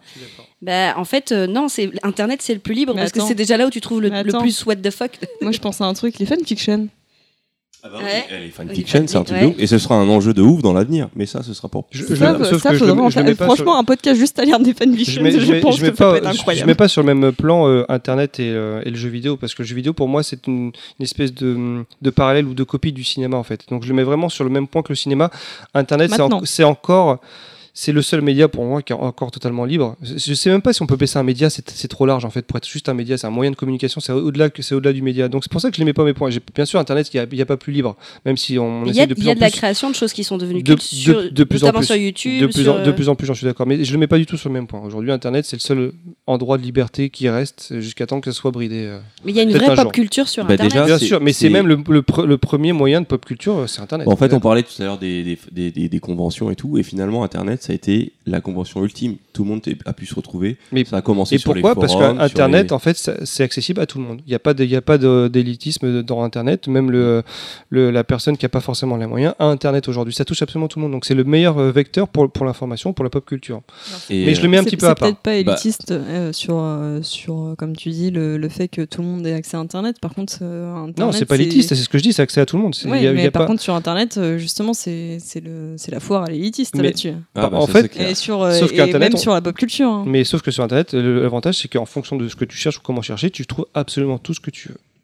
Ah oui, là-dessus, je te, je rejoins, mais ça. je te parle de, des réseaux sociaux. euh, Bah, Aujourd'hui, alors Bah, ça ça- ça- justement c'est sur, un la, autre problème, sur en la, fait. la- la division de la communauté. Exactement. geek. Enfin, la communauté, on va dire, pop culture. Aujourd'hui, maintenant, tout le monde a un point de vue, ce qui était le cas avant, sauf que maintenant, tout le monde est capable de le diffuser. Ouais. Ça, ça Et entraîne tout le monde est capable de le diffuser sous anonymat. Exactement. Ça- C'est pour ça que c'est encore un, autre problème, en fait, tout simplement. Mais, euh, mais ouais, ça, ça va nous amener sur, euh, sur, euh, bah, sur l'avenir de la pop culture et euh, Notre troisième partie. troisième partie, voilà. Parce que ça se voit Grand pas. 3, mais petit B. on, est, on, est en- on est quand même super organisé. Donc on va faire une pause et on se retrouve pour la troisième partie. Merci pour ce générique.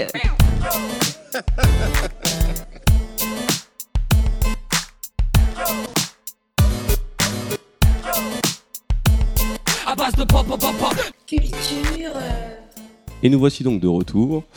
Alors, euh, à la base, on voulait parler d'abord de l'avenir de la pop culture, mais avant ça, j'ai un petit sujet à, à déballer, parce qu'on a un peu oublié dans, dans l'euphorie de nos discussions.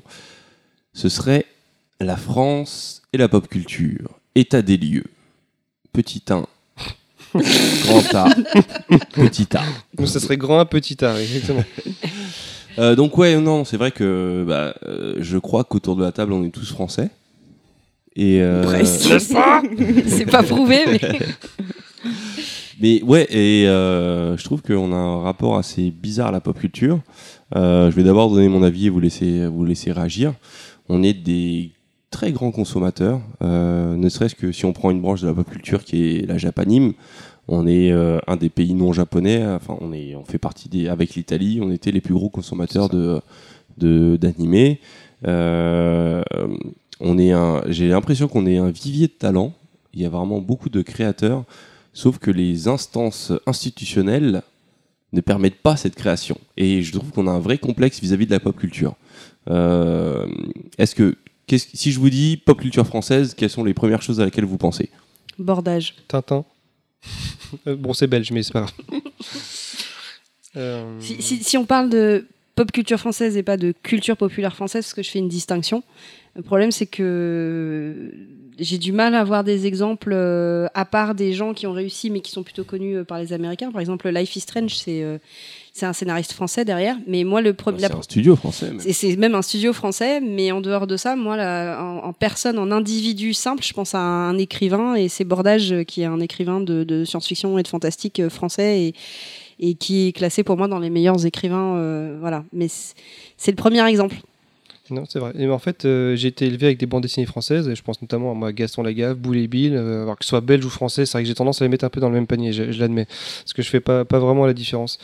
Mais euh, en fait, j'ai été élevé avec les mangas japonais l'époque l'époque du Club Dorothée, et j'ai du mal à faire un peu la, la, la séparation, parce qu'il y a même il y avait des, des dessins animés, des mangas qui étaient des productions ja- euh, françaises, Ouais, franco-japonaises, notamment les Mystérieux Cédor que j'avais adoré. 31. Et en fait, ça, ça mettait une frontière assez, euh, assez je me posais pas la question à l'époque forcément, mais aujourd'hui, je me dis que, en fait, on a, un- on a un lien quand même assez étroit, notamment pour moi. J'ai surtout connu les dessins animés avec, euh, bah, comme tu disais, la, la position de la France avec la, la Japanimation et, euh, et la pop culture qui venait aussi des dessins animés pour nous avec les Cosmocats, avec ce genre de choses, etc. Donc on, a, on avait un peu les deux cultures. Et Euh, c- Cosmo 4, c'est américain. Oui, c'est ce que je dis. En fait, les deux cultures, on avait les dessins animés américains qui venaient d'un côté, Cosmocats, et les dessins animés japonais. Je sais pas si on faisait un choix euh, euh, défini dans la tête en disant est-ce qu'on préfère plus l'américain ou le japonais? Je pense qu'on faisait pas vraiment la différence, après peut-être le côté esthétique, mais, euh, mais en fait, été élevé comme ça, donc je me pose pas vraiment la question est-ce qu'il y a vraiment une pop culture française? Parce que j'ai l'impression que c'était une espèce de millimélo, et en fait, je, prends, je prenais ce qui m'intéressait tout simplement, en fait. Bah, moi, c'est vraiment été une de mes plus grosses frustrations, c'est que j'ai- je me rends compte que j'ai vraiment un côté chauvin dès qu'il y a une œuvre française, euh, et je pense surtout aux jeux vidéo, parce que c'est là où, euh, on va dire, il y a le plus de choses qui sortent, euh, qui me font plaisir. Mais c'est vrai qu'on a un espèce de complexe. Et dans la littérature, on arrive à, à trouver des vrais auteurs. Il y a Bordage, il y a Damasio. Mais c'est vrai que pour arriver à toucher un grand public, on a l'impression qu'on n'est pas fait pour la pop Eh, culture. J'ai souvent. Ouais, bah justement, c'est un des problèmes. On va attendre avant d'en parler un peu. Mais c'est vrai que j'ai souvent entendu, euh, par exemple sur les films, dès qu'on a essayé de faire des films un peu euh, basés sur l'imaginaire et tout, il y a toujours ce côté ouais, mais euh, nous on est français, on essaie de faire comme les Américains et on peut pas. Et, euh, et ça, ça m'a ça m'a toujours énervé ce discours parce qu'on peut faire, on peut faire de la pop culture française avec des bases françaises. Il y a eu des essais, il y a eu euh, bon, on, va laisser les gens juger, mais euh, à l'époque, Christophe Gans avait essayé avec euh, Le pacte des loups. avec le Pacte des Loups, de faire de la vraie pop culture française basée sur du folklore français. Et, et je sais qu'on a un vrai problème avec ça. Et est-ce qu'un jour on va en sortir? Parce qu'il y a quand même des choses qui se passent grâce à Internet. Je pense à, à, à Décrac, avec le Visiteur du Futur. Je pense à Astier à l'époque avec.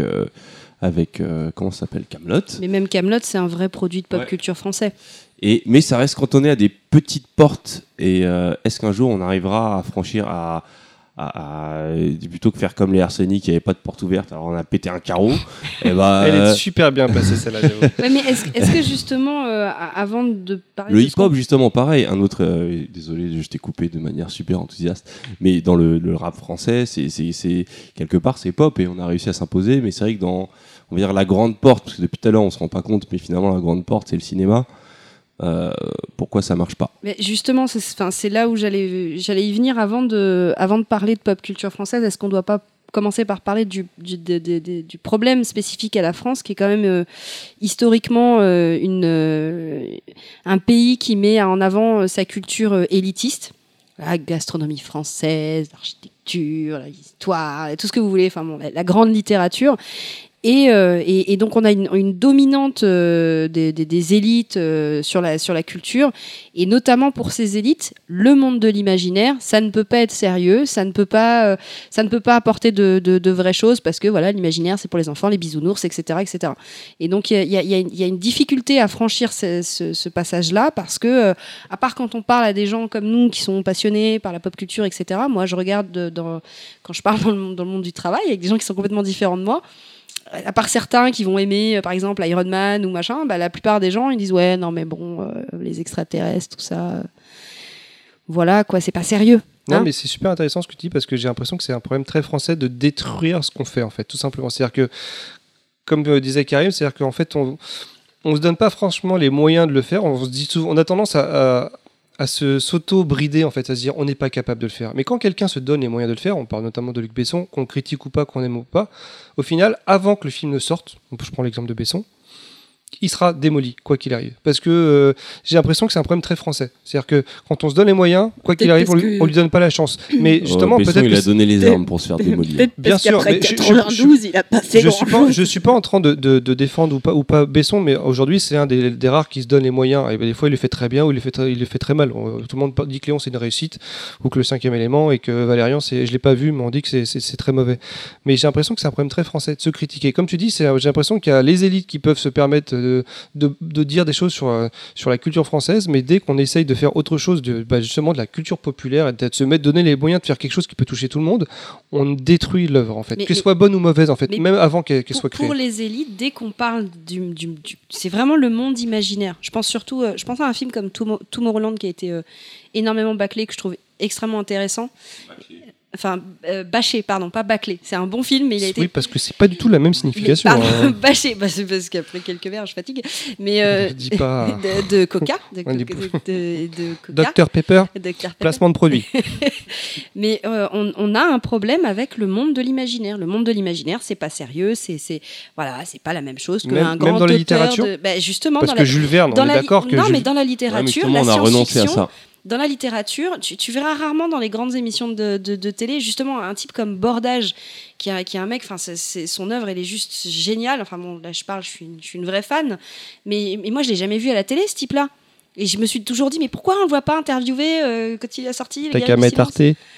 Bah non, tu le trouveras pas. Pa- tu, tu le trouveras pas parce que euh, ou à part comme des émissions comme euh, comme euh, Beats, mais c'est à, à part ou euh, enfin qui sont vraiment axées sur la pop culture. Quand on quand on s'adresse au plus grand nombre, bah, le monde de l'imaginaire finalement c'est pas c'est forcément pas sérieux. Alors qu'il y, a- il y a des vrais thèmes intéressants développés dans ces choses-là. Donc on a on a aussi une culture élitiste très forte en France. Je pense que, comme, qui- comme tu l'as dit, c'est propre à la France et aux Français. Et, euh, et, euh, on, se la raconte. Si tu on veux. se Je pense la- qu'il y a eu- enfin, on a quand même une réputation assez, euh, enfin, internationale, assez. C'est euh, prout prout, surtout, je dirais. Ouais, voilà. Mais, euh, mais je pense qu'il y a une époque où c'était pas le cas. Euh, à mon avis, il y, a la, il y a la nouvelle vague qui a cassé tout ça. Mais quand même, euh, La Belle et la Bête de. euh, Oh merde, j'ai oublié. Ah là, je passe pour un con. Bon, je retrouverai. Oh, l'autre, il vous veut verrez. citer des trucs et au final, bam, bloqué. Bon, alors c'était avec Jean Marais et c'est de, euh, je sais plus comment il s'appelle, de Cocteau, Jean Cocteau, voilà. Jean Cocteau, c'était purement de l'imaginaire, c'était c'était un film qui misait beaucoup sur euh, le non-dit, sur le visuel et tout.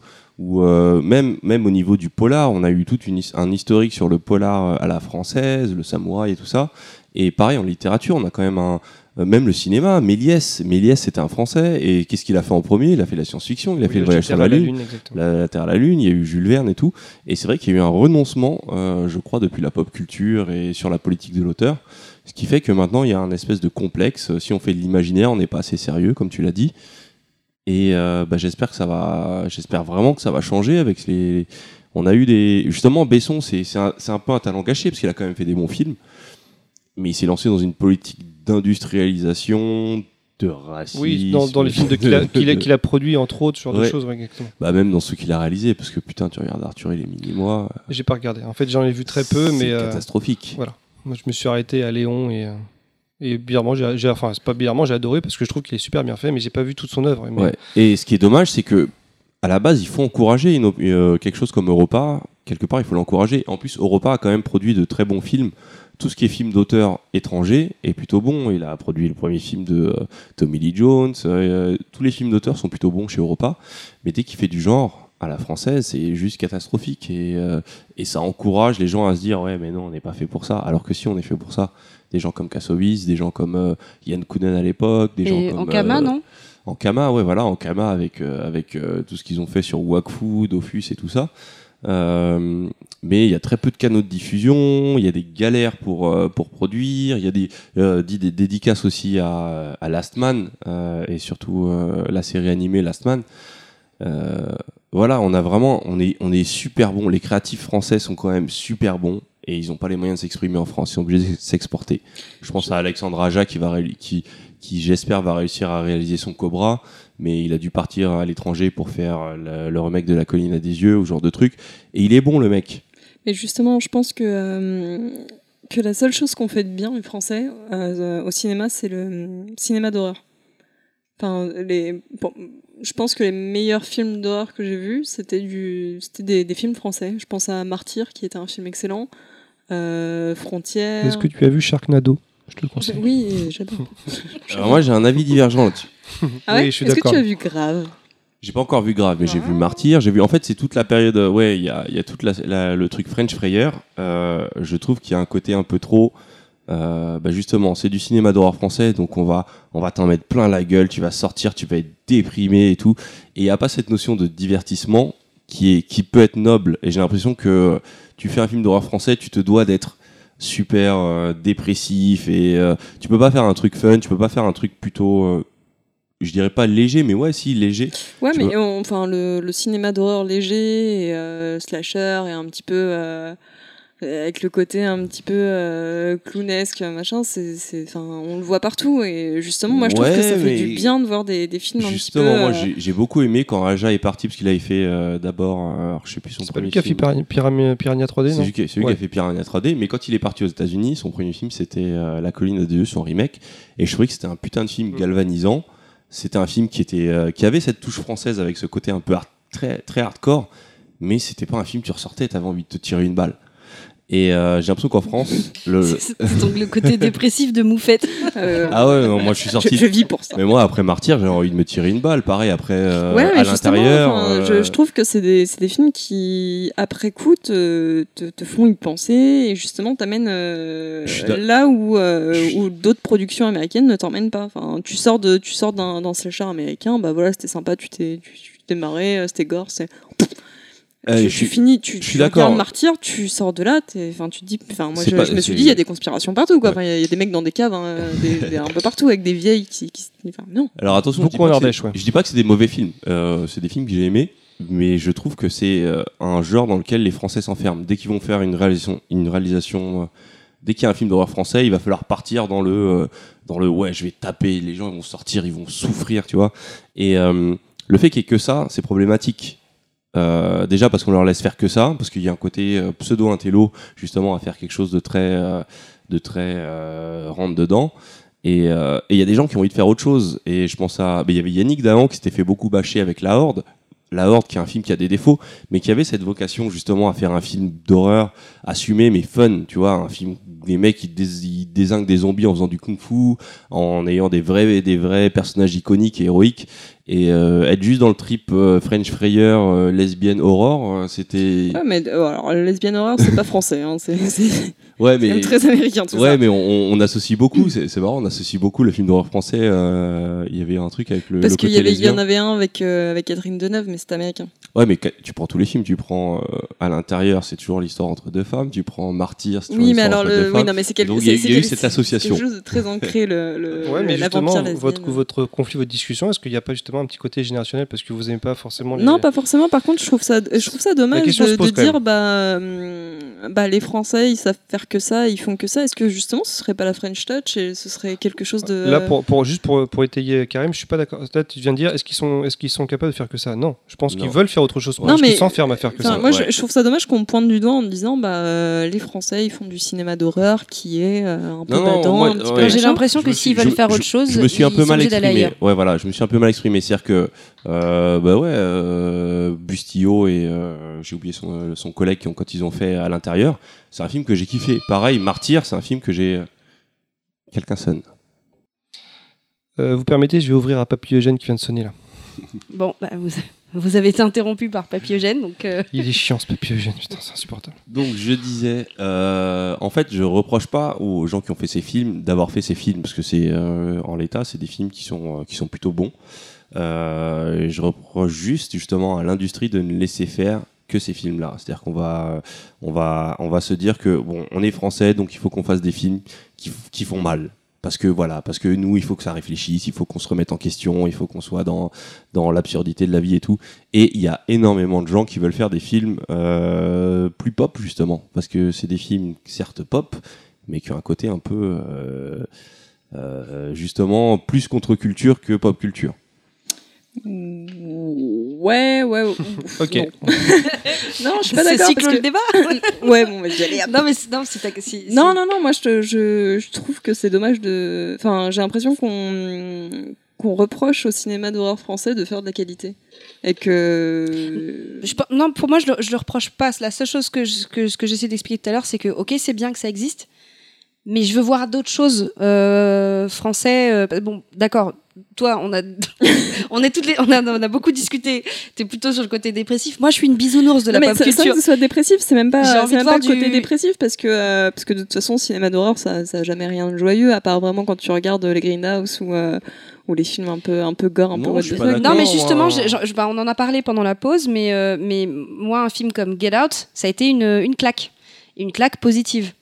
Parce que euh, c'était un. Enfin, il y avait un changement du, genre et notamment le fait d'avoir un mec qui, enfin, euh, désolé pour ceux qui l'ont pas vu, décide de, de, de, de- se venger et puis il y a un côté pop, il y a un côté, ça reste, euh, ça reste un thriller, ça reste de l'horreur, ça fait, il y a des moments où t'es pas bien, mais il y a un côté, euh, je sais pas comment expliquer, un côté pop en fait.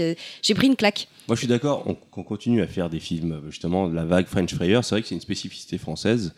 Et euh, je l'ai peut-être pas assez montré, mais il faut aussi en être fier. Mais euh, que ce, que, que- qu'on se dise, bah, on est destiné à faire que ça, là, je suis pas du tout d'accord.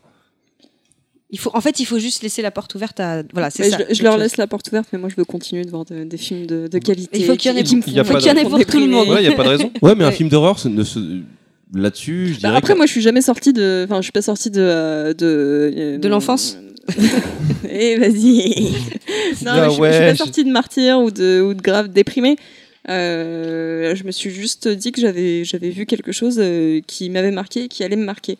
Et Martyr, c'est un truc que j'ai vu euh, quand j'étais euh, au collège, donc euh, Mais, euh, il y a- il y a deux ans, mais. euh, il faut revoir les choses qu'on a vues au collège, parce que des Mais- fois, moi, j'ai Mais c'est un truc qui me marque, qui pour moi reste le, enfin, un graal dans, dans le cinéma d'horreur pour moi. Mais on ne faut pas oublier qu'on on a aussi des très très bons thrillers français. Je pense à 36 quais des Orfèvres, etc. On a des très très bons Ouais, films mais ils policiers encore sont aujourd'hui. rares. C'est Olivier, Mar- Alors ils sont, Marshall, il a fait ils 36 sont rares, mais il faut quand même les citer parce que c'est très important. C'est extrêmement qualitatif. C'est des très très bons thrillers, donc euh, faut pas faut pas les oublier. Ouais, Même et si- la bande son de 36 quais. Même, euh, même, même- même si aujourd'hui, je pense que, Bah, comme le- tu dis, c'est le, seul cinéma français qui s'exporte bien, c'est le cinéma d'horreur. En fait, c'est- pour le moment. Juste ce que je, je voulais dire, c'est qu'aujourd'hui, par contre, c'est euh, Internet ou c'est des gens comme euh, Astier avec euh, Camelot ou qui aussi qui aussi permettent d'ouvrir quelque chose. Enfin, c'est là que tu vois qu'il y a des Français qui aspirent à d'autres choses. Ouais, et une décomplexion avec justement Internet. Mm. Je pense que une des vraies portes, bon, il y a eu Astier d'abord avec Camelot, et il y a eu euh, François Descraques avec Le Visiteur du Futur, qui a montré qu'on pouvait faire un truc assumé. Bah, on Avec- va faire de la avec deux bouts de ficelle, en plus, Ouais, hein. voilà, avec deux bouts de ficelle. Donc, euh, Et même Donc- le film des su- Les Suricat, dissociés les dissociés que j'ai trouvé, enfin, qui est un film sur YouTube, mais euh, bah, qui est excellent, qui est vraiment, c'est, enfin, j'ai trouvé ça avec les moyens qu'ils ont, c'était excellent. C'est la nouvelle nouvelle vague. Voilà, c'est la, la nouvelle, mais ça, ça montre qu'il y a des gens qui ont envie de faire autre chose Mais aussi. Ça et- prouve qu'il y a énormément de création. Et- est-ce que cette génération arrivera à euh, dépasser les blocages, on va dire, des gros producteurs? C'est-à-dire sortir de Bah, d'internet seulement, à mon et avis, aller c'est au si la, cinéma? si la production change. Parce qu'aujourd'hui, les producteurs, c'est eux qui définissent le, la direction artistique des, des- des films qui sortent. Après, s'ils arrivent à faire un peu ce qu'a fait George Lucas avec Star Wars, c'est-à-dire sortir des sentiers battus pour pouvoir faire sa propre œuvre, je pense que ça serait le meilleur moyen. Ouais, mais pour Et- ça, euh, le problème c'est que la France est un milieu de fils d'eux, pas de fils de pute, hein, de, juste de fils d'eux. Euh, les, on va dire un, un des plus grands producteurs, c'est Langsman, qui est le, le fils de, de Claude Berry, qui était un des plus gros producteurs et tout. Donc c'est, à mon avis, le problème de la France, c'est pas les créateurs et les auteurs, parce que comme je l'ai dit, je le redis pour toi GLaDOS, c'est des bons auteurs, hein, les, les réalisateurs de ces films de French Fryer. Ah merde, je me suis planté. GLaDOS et Moufette. Vous faites, Faut vous pas le faites. Je dire. sais pas pourquoi j'ai dit GLaDOS, euh, c'est un nom qui ne veut rien dire. Euh, non, par contre, il y a quelqu'un, euh, moi, que j'aime beaucoup, qui est français et qui fait de très belles choses, qui s'appelle Jérémy Perrin. Euh, je pense que vous l'avez déjà vu sans savoir vraiment que vous l'aviez vu. Euh, il fait des clips, il fait des petites, euh, des petites animations euh, la semaine. Euh, c'est lui. Ah, Oui. Euh, il a fait le clip de Die euh, Fantasy où c'est une c'est c'est en animé c'est une c'est une nana euh, qui, qui est dans une piscine avec euh, avec un mec qui commence à se pécho et puis euh, Il y a encore ce ça côté un gore. peu super dépressif. Et ça devient mais ça. excusez-moi ça Mais c'était quand même grave de la balle ce clip. voilà et Et justement, sur Last Man, il a fait un truc beaucoup plus pop en mettant cette, euh, cette touche un peu gore euh, qui va un peu plus loin que ce à quoi on s'attend. Mais j'ai bien aimé de le voir justement sur un exercice un peu plus léger. Bah, je, vous, invite à regarder sur à taper sur YouTube. euh, Jérémy Perrin fait des choses extraordinaires et il, faisait même des euh, des, des petites. euh, je crois que c'est lui qui faisait les Fabiennes. C'est des, des petits des petites. tu les as vues, euh, Choco? C'est des, des, des petites animations un peu à la Mimi Cracra, hyper badantes, mais dans, dans, dans un truc super festif pour les enfants où genre ils, ils craquent une allumette et ils laissent le gaz allumé. Ils, ils meurent. Comme les Happy Friends, non Ça n'a rien à voir avec les Happy Tree Friends Ouais, mais en 100 fois plus badant et 100 On, fois on moins sent le côté bisounours. Ouais, là-dessus, c'est vrai que c'est bon. Là, je vais un peu revenir en arrière et dire que, euh, mais c'est vrai que c'est une spécificité française parce qu'on peut aussi penser aux Cassos, qui sont quand Ouais. même super hardcore et trash. Ouais. Euh, donc ouais, bon, peut-être que le côté on dépasse les limites, ça doit faire partie de notre identité. C'est possible. Mais par contre, moi, je sais déjà ce que je vais offrir à, à Moufette pour son anniversaire une poche de sang. Je pense que ça, ça, ça t'ira très très bien. T'en feras ce que tu veux. Et du coup, euh, bah, on rebondit euh, là-dessus. Euh, Qu'est-ce que ça va devenir, tout ça? L'avenir de la pop culture. Ouais. euh, Ouais, ça, serait, ça ferait bien un grand 4 petit A. Ou alors, on peut encore dire pour la millième fois, ce serait un sujet de podcast en entier. Oui, un autre. Non, non, non, mais je pense que non. Euh, pas de podcast en entier. On va, on va, on va un peu. Oui, parce que- de- Là, là, on a parlé de la France, mais euh, on, on a fini avec le- la pop culture et aujourd'hui ce qui se passe. euh, Bah là, on est sur la version. On a fait passé, présent, et maintenant, euh, même si on n'a pas tout dit, hein, mais de toute Ouais, façon, a- les, les podcasts euh, à venir seront l'occasion de, de- de revenir sur les sujets qui vous ont plu. Euh, mais justement, euh, votre avis, en quelques mots, euh, pour vous, la pop culture, ça va devenir quoi? Franchement, c'est dur d'être euh, visionnaire là-dedans. tu, parce que tu- tu peux dire n'importe quoi, on, très- on te bâchera dans Ok, un an. bah, raclette. Je dis raclette. voilà, la pop culture, c'est la raclette du, du futur. Euh, non, bah, c'est- ouais, ouais, dur. C'est euh, c'est même déjà on a du mal à la définir la, la- la pop culture. Donc euh, voir à quoi ça va ressembler dans dans 5 ans, 10 ans, 15 ans, euh, c'est euh, je pense que on peut mort. on peut, sur- avec un peu de chance, oui, mais euh, on, on peut, on peut faire des théories, mais déjà, soit on a une chance sur deux de dire, bah, on s'était planté, on s'excuse, mais euh, voilà, après, euh, on s'aperçoit que la culture est cyclique, et comme tu disais, la, pop culture se- s'autodigère, récupère de ce que- ce qu'elle a déjà fait pour, re- Réapproprie. pour redonner autre chose, donc on peut on dire mange que... son vomi.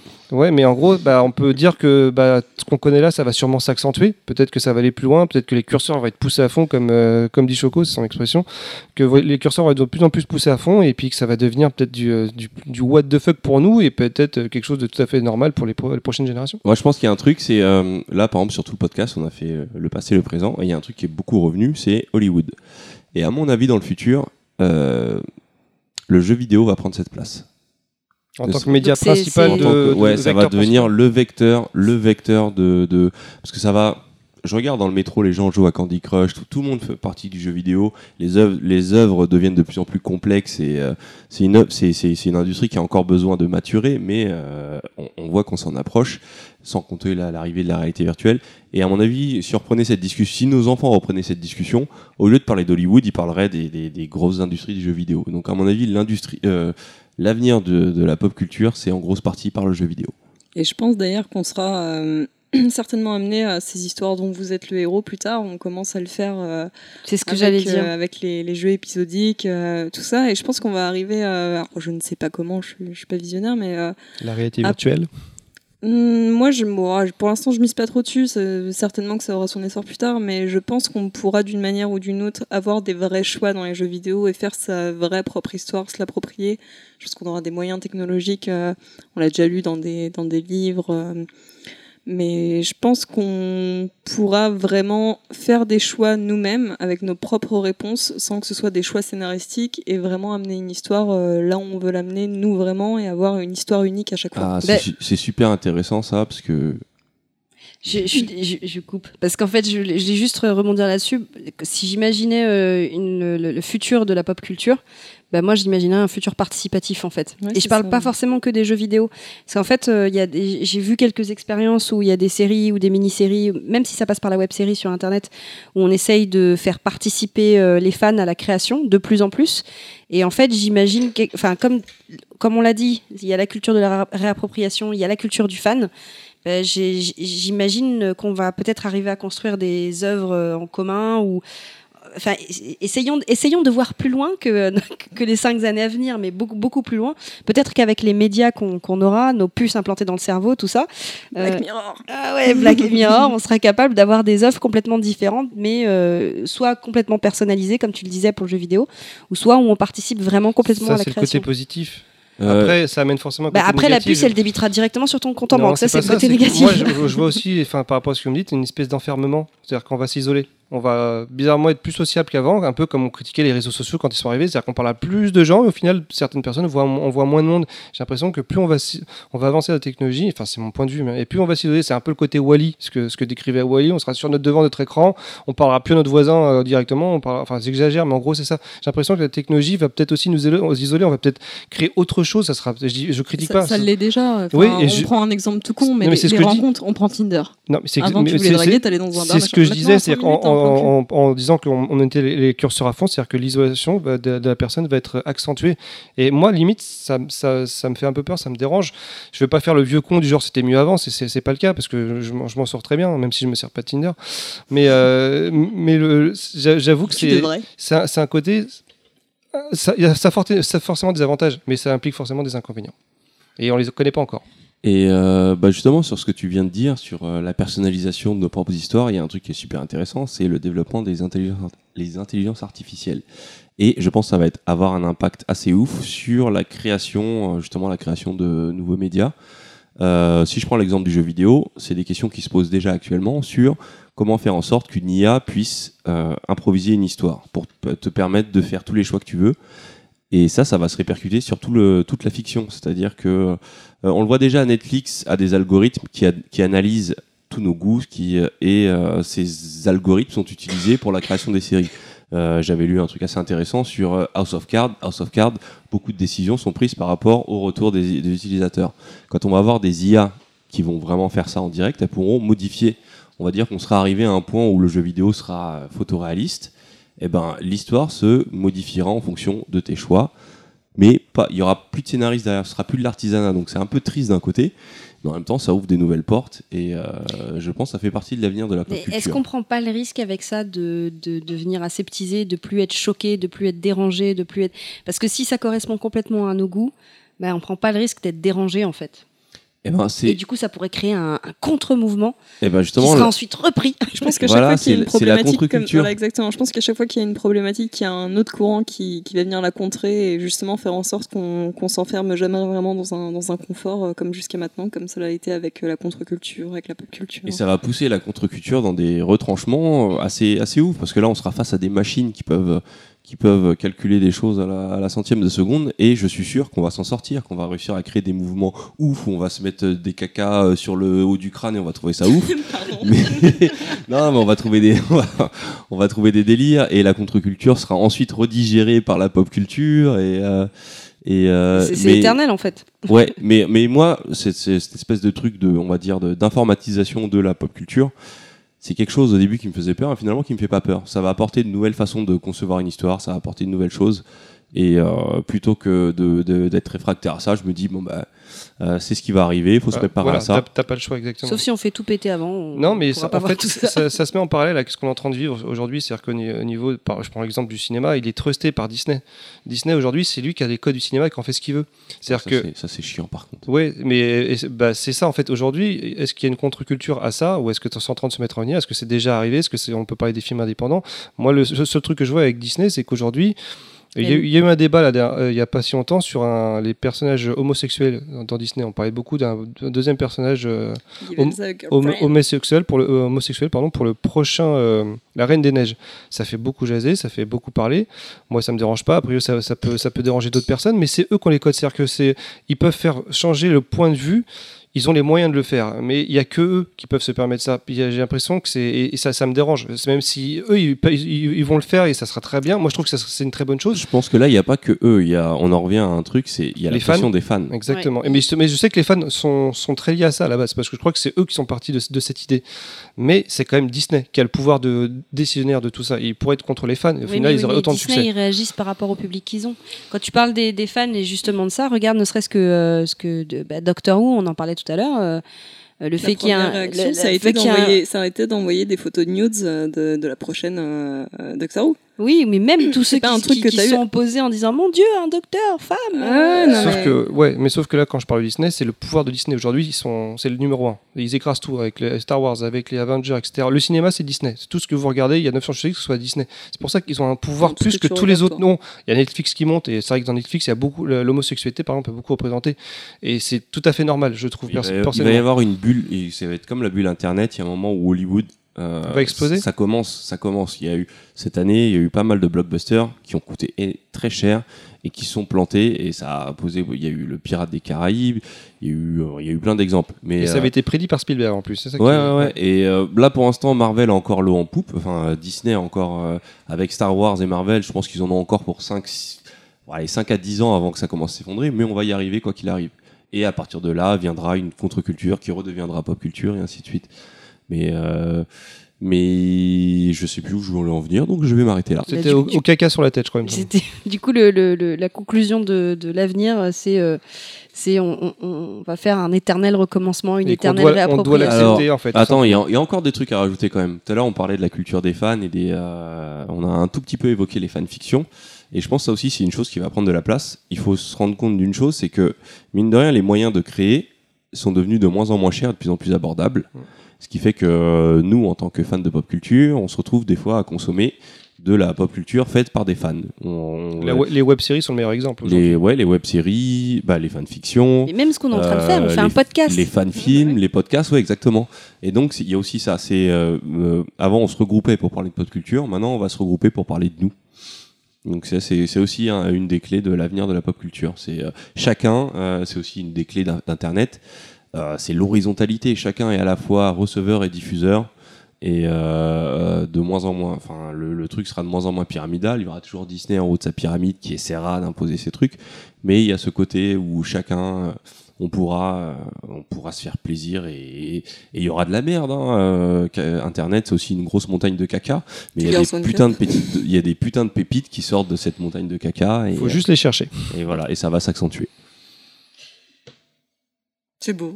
C'est beau. Bah là, je crois qu'on peut vraiment euh, passer à l'avenir. Non, on, est- on vient de le faire. Euh, oui. L'avenir, c'est bon? Ouais, l'avenir c'est bon. Donc euh, la question des auditeurs, enfin de un auditeur. En fait, le seul auditeur. voilà. Donc euh, donc on a eu euh, on a eu la chance d'avoir une question. Bon, un podcast qui n'avait pas démarré, c'est quand même bien et qui nous vient donc de de Papy Eugène. Qui se cache peut-être euh, derrière nous. Et donc Papy Eugène qui nous demande est-ce que euh, la pop culture c'est fait que pour les jeunes? Merci, Papy Eugène. C'était une question super facile. Merci Bah, je beaucoup pense que ça va, Eugène. ça va encore faire parler. Et je pense que ça va être une question de point de vue. Et je vais donner le mien en premier parce que c'est le plus important. Euh, le, je pense que si on parle d'une personne âgée du genre euh, 80 ans, 70 ans, euh, enfin une personne dans la force de l'âge, euh, je pense qu'il techniquement il est né dans la pop culture. Mais je pense qu'il savait pas forcément à l'époque que c'était la pop culture, donc je pense que ça fait partie de lui, sauf qu'il a peut-être pas forcément assimilé les codes tels que nous on l'a fait parce qu'on est né dedans en fait tout simplement. Donc est-ce que il peut s'intéresser à la pop culture, sauf que parfois pe- peut-être que lui ne voit pas que c'est de la pop culture. Après chacun son point de vue. Euh, bah, je vais euh, bouncer là-dessus pour pas dire rebondir. Euh, oui, je pense que, à mon avis, c'est juste une question d'époque. Euh, la pop culture, comme on l'a dit, ça remonte entre les années 20 et les années 50. Euh, et là, c'était vraiment le début. Il y a le moment ensuite où c'est devenu populaire, on va dire 70-80. Donc, c'est les générations, en partie notre génération, mais même la génération un peu d'avant. On voit des 45 nerfs qui, qui sont encore à fond dans la pop culture. Euh, nous, en tout cas, moi je sais qu'à 80 ans, oui, je serai encore fan de pop culture. Donc à ce moment-là, ce sera plus un truc de vieux. Mais effectivement, si je prends mes parents, même s'ils apprécient la pop culture, il y a un espèce de, de, de verrou, je crois que c'est la quatrième fois que j'utilise ce terme, qui fait que non, pour eux, ça restera des trucs de gamins. Même s'ils aiment bien, ils assumeront pas. Nous, on est une génération qui va assumer. Et au final, finalement, euh, Je pense que ça, final. ça, ça dépend parce que tu vois quelqu'un comme, euh, comme ma mère par exemple, elle, euh, ça, ça l'intéresse la pop culture. Ouais, je pense qu'ils ont besoin d'être guidés aussi. Enfin, moi, je pense euh, là, mes parents, par exemple, euh, cette- hier soir, j'ai dû me coucher vers 1h du matin. Ce matin, je me suis réveillée. Ils ont fini Breaking Bad euh, et- à 3h30 du matin. Quoi. Ils m'ont dit Putain, on a fini Oui, mais je te rappelle que tu as 5 ans, donc tes parents ont 22 ans. donc forcément, ils sont dedans eux.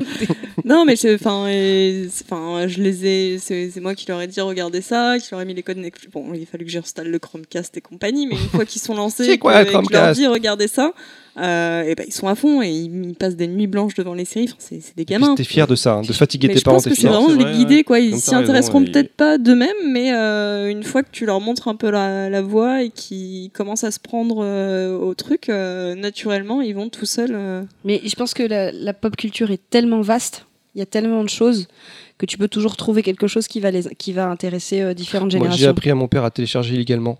C'est le plus gros pirate de l'île de France, c'est un truc de fou, il arrête pas. C'est pire que moi. hein. Moi, j'ai beaucoup de terrain. Lui, euh, hey, j'ai téléchargé ça, tu l'as vu? Putain, non, papa, arrête. je suis sûr qu'ils se recevoir pas compte que c'est illégal. Non, je lui ai pas dit. Bon, après, voilà, je vais se faire. Après, si la police écoute, bon. Par contre, mais, non, mais t'as pas tort, accompagnement. Ça, ça dé- ça dépend, des, ça dépend des, des- des personnes. Parce que par exemple, je dis, oui, ma, ma mère euh, maîtrise bien l'aspect technologique. Si je dois parler de quelqu'un comme euh, mon père, Papy Eugène connaît bien, euh, lui, il va, il va apprécier que tu lui montres des séries, même s'il va rien y comprendre. Mais par contre, la technologie, Internet, tout ça, ça le dépasse. hein. Il y arrivera jamais, quoi. C'est pas...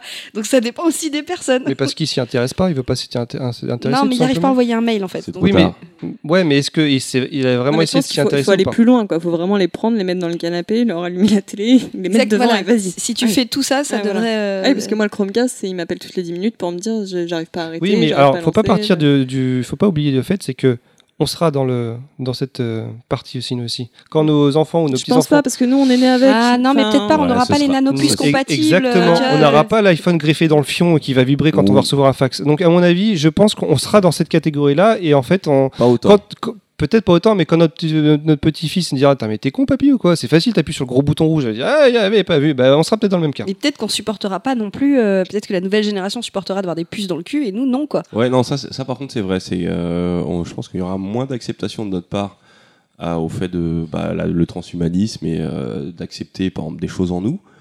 Alors que pour la nouvelle génération, ça va se faire beaucoup plus naturellement. C'est peut-être aussi parce qu'on est né avec des, des œuvres d'anticipation qui à chaque fois nous montraient que, que, que ça partait à la dérive et que ça finissait jamais bien.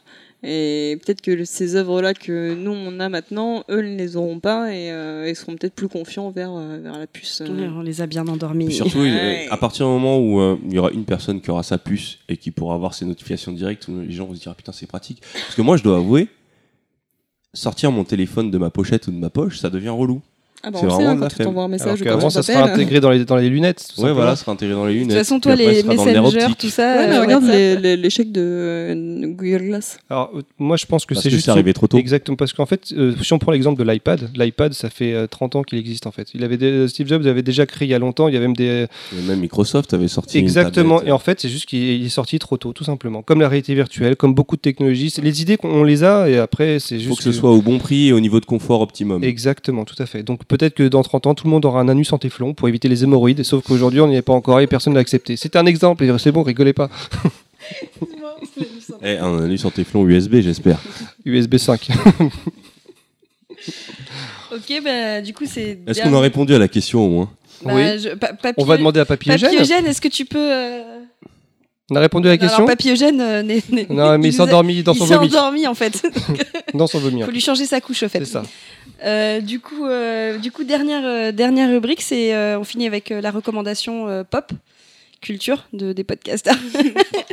faut pas, faut pas aller, faut- ayez l'air motivé quand même les enfants.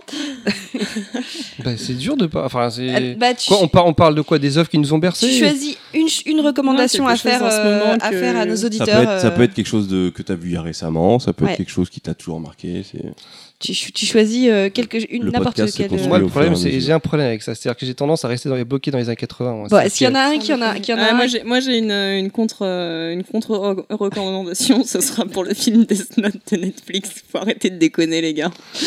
S'il vous plaît. Donc c'est ta contre-recommandation. Voilà. En revanche, je vous, je vous recommande vivement l'animé. Et, euh, et puisque j'en suis là, euh, euh, je vous recommande aussi Elfen Light, euh, qui était, euh, qui était mon premier animé, que j'ai, que j'ai revu récemment et qui, qui reste très très bon. Et... Faut être préparé quand même. Faut être préparé, mais, euh, Ouais, là, mais, ça a pas vieilli un peu. mais allez-y. Non, ça, ça pas. Non, mais niveau gore, c'est pas si gore que ça par rapport à ce qui se fait. avant. Ouais. Mais Je l'ai vu, t'inquiète. Oui, je sais, mais tu l'as vu récemment?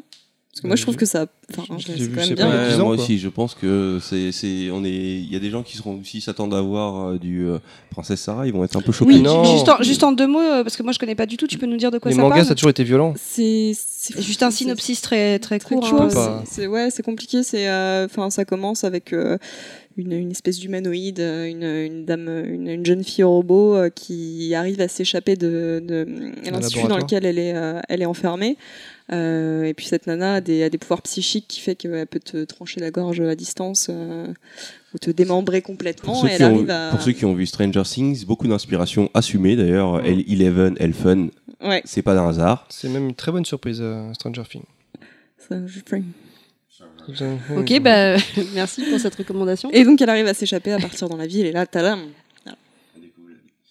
Euh, bah, euh, cool. Euh, ma recommandation, j'ai pas encore réfléchi. Euh, je vais dire, euh, ah bah ouais, ouais, tiens, je vais parler un peu de moi, ma tendance actuelle. C'est c'est pop mais pas très.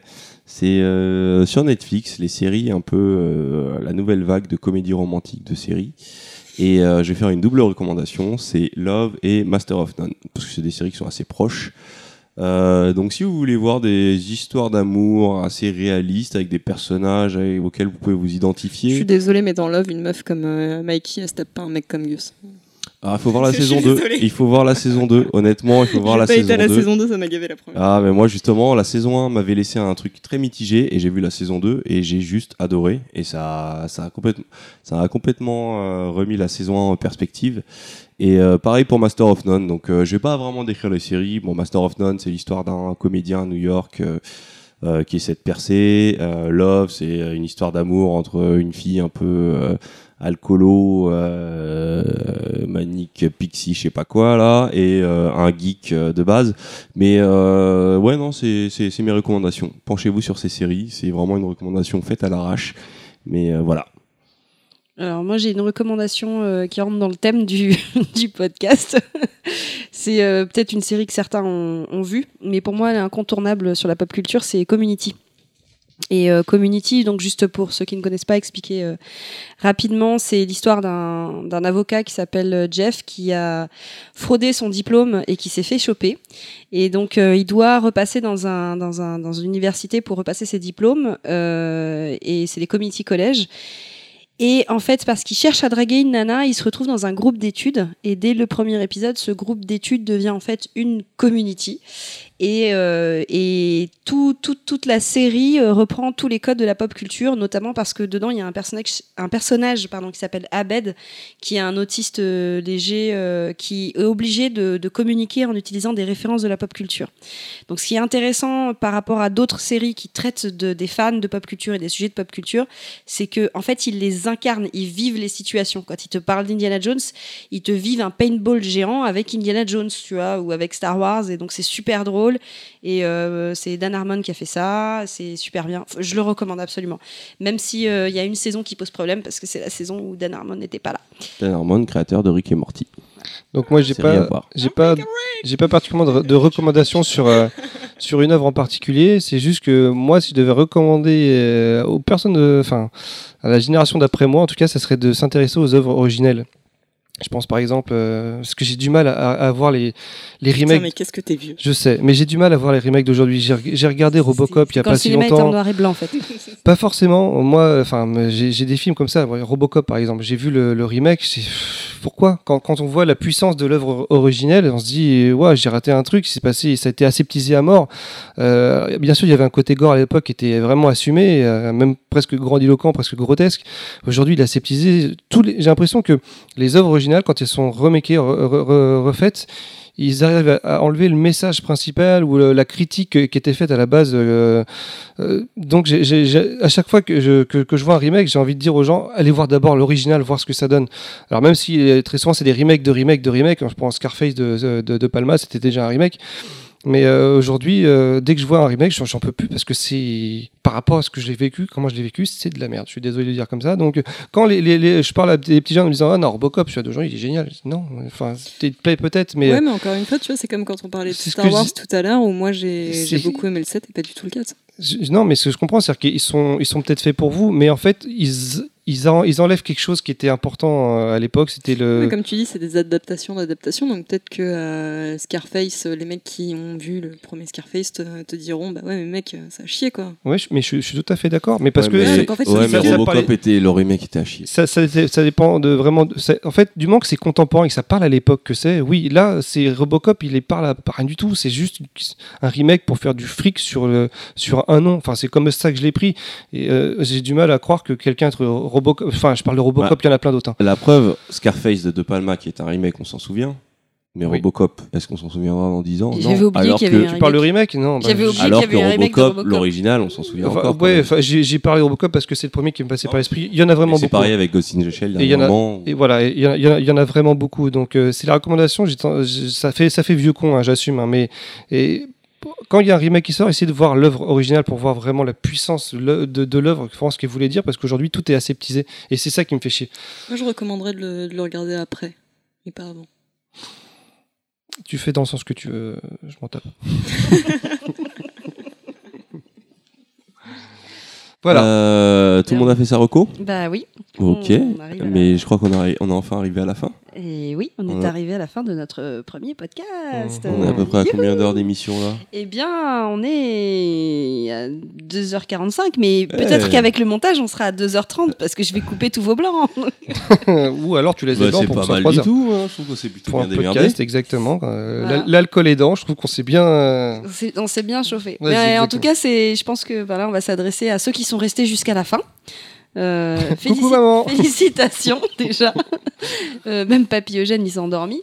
Donc du coup, euh, bah écoutez, n'hésitez pas à laisser, euh, à laisser vos commentaires. Ouais, c'est ça. À nous suivre aussi. euh, Sur quoi Ouais. ils peuvent nous suivre les gens Ah, Exactement. Ça serait bien de le Sur dire. quoi Ah bah oui, et c'est une, c'est une très bonne Oui, remarque. parce que J'allais s'ils écoutent la radio, ils nous entendront pas. hein. Alors euh, effectivement, euh, ils, peuvent, euh, ils peuvent nous laisser des commentaires sur la page de Zombie the Cat, euh, qui est sur Facebook. Ça s'écrit euh, Alors, zombie Z- sans E. oui, Z-O-M-B-I, plus loin Z, euh, Z-E, parce qu'on ne sait pas écrire en anglais, et Cat, C-A-T. Euh, donc euh, sur la page Facebook, vous pouvez nous laisser des commentaires, euh, des messages en MP. on- Laissez-nous des commentaires, s'il vous plaît. C'est l'instant pitié, s'il vous plaît. Et sinon, d'un point de vue personnel, où est-ce qu'on peut tous vous retrouver?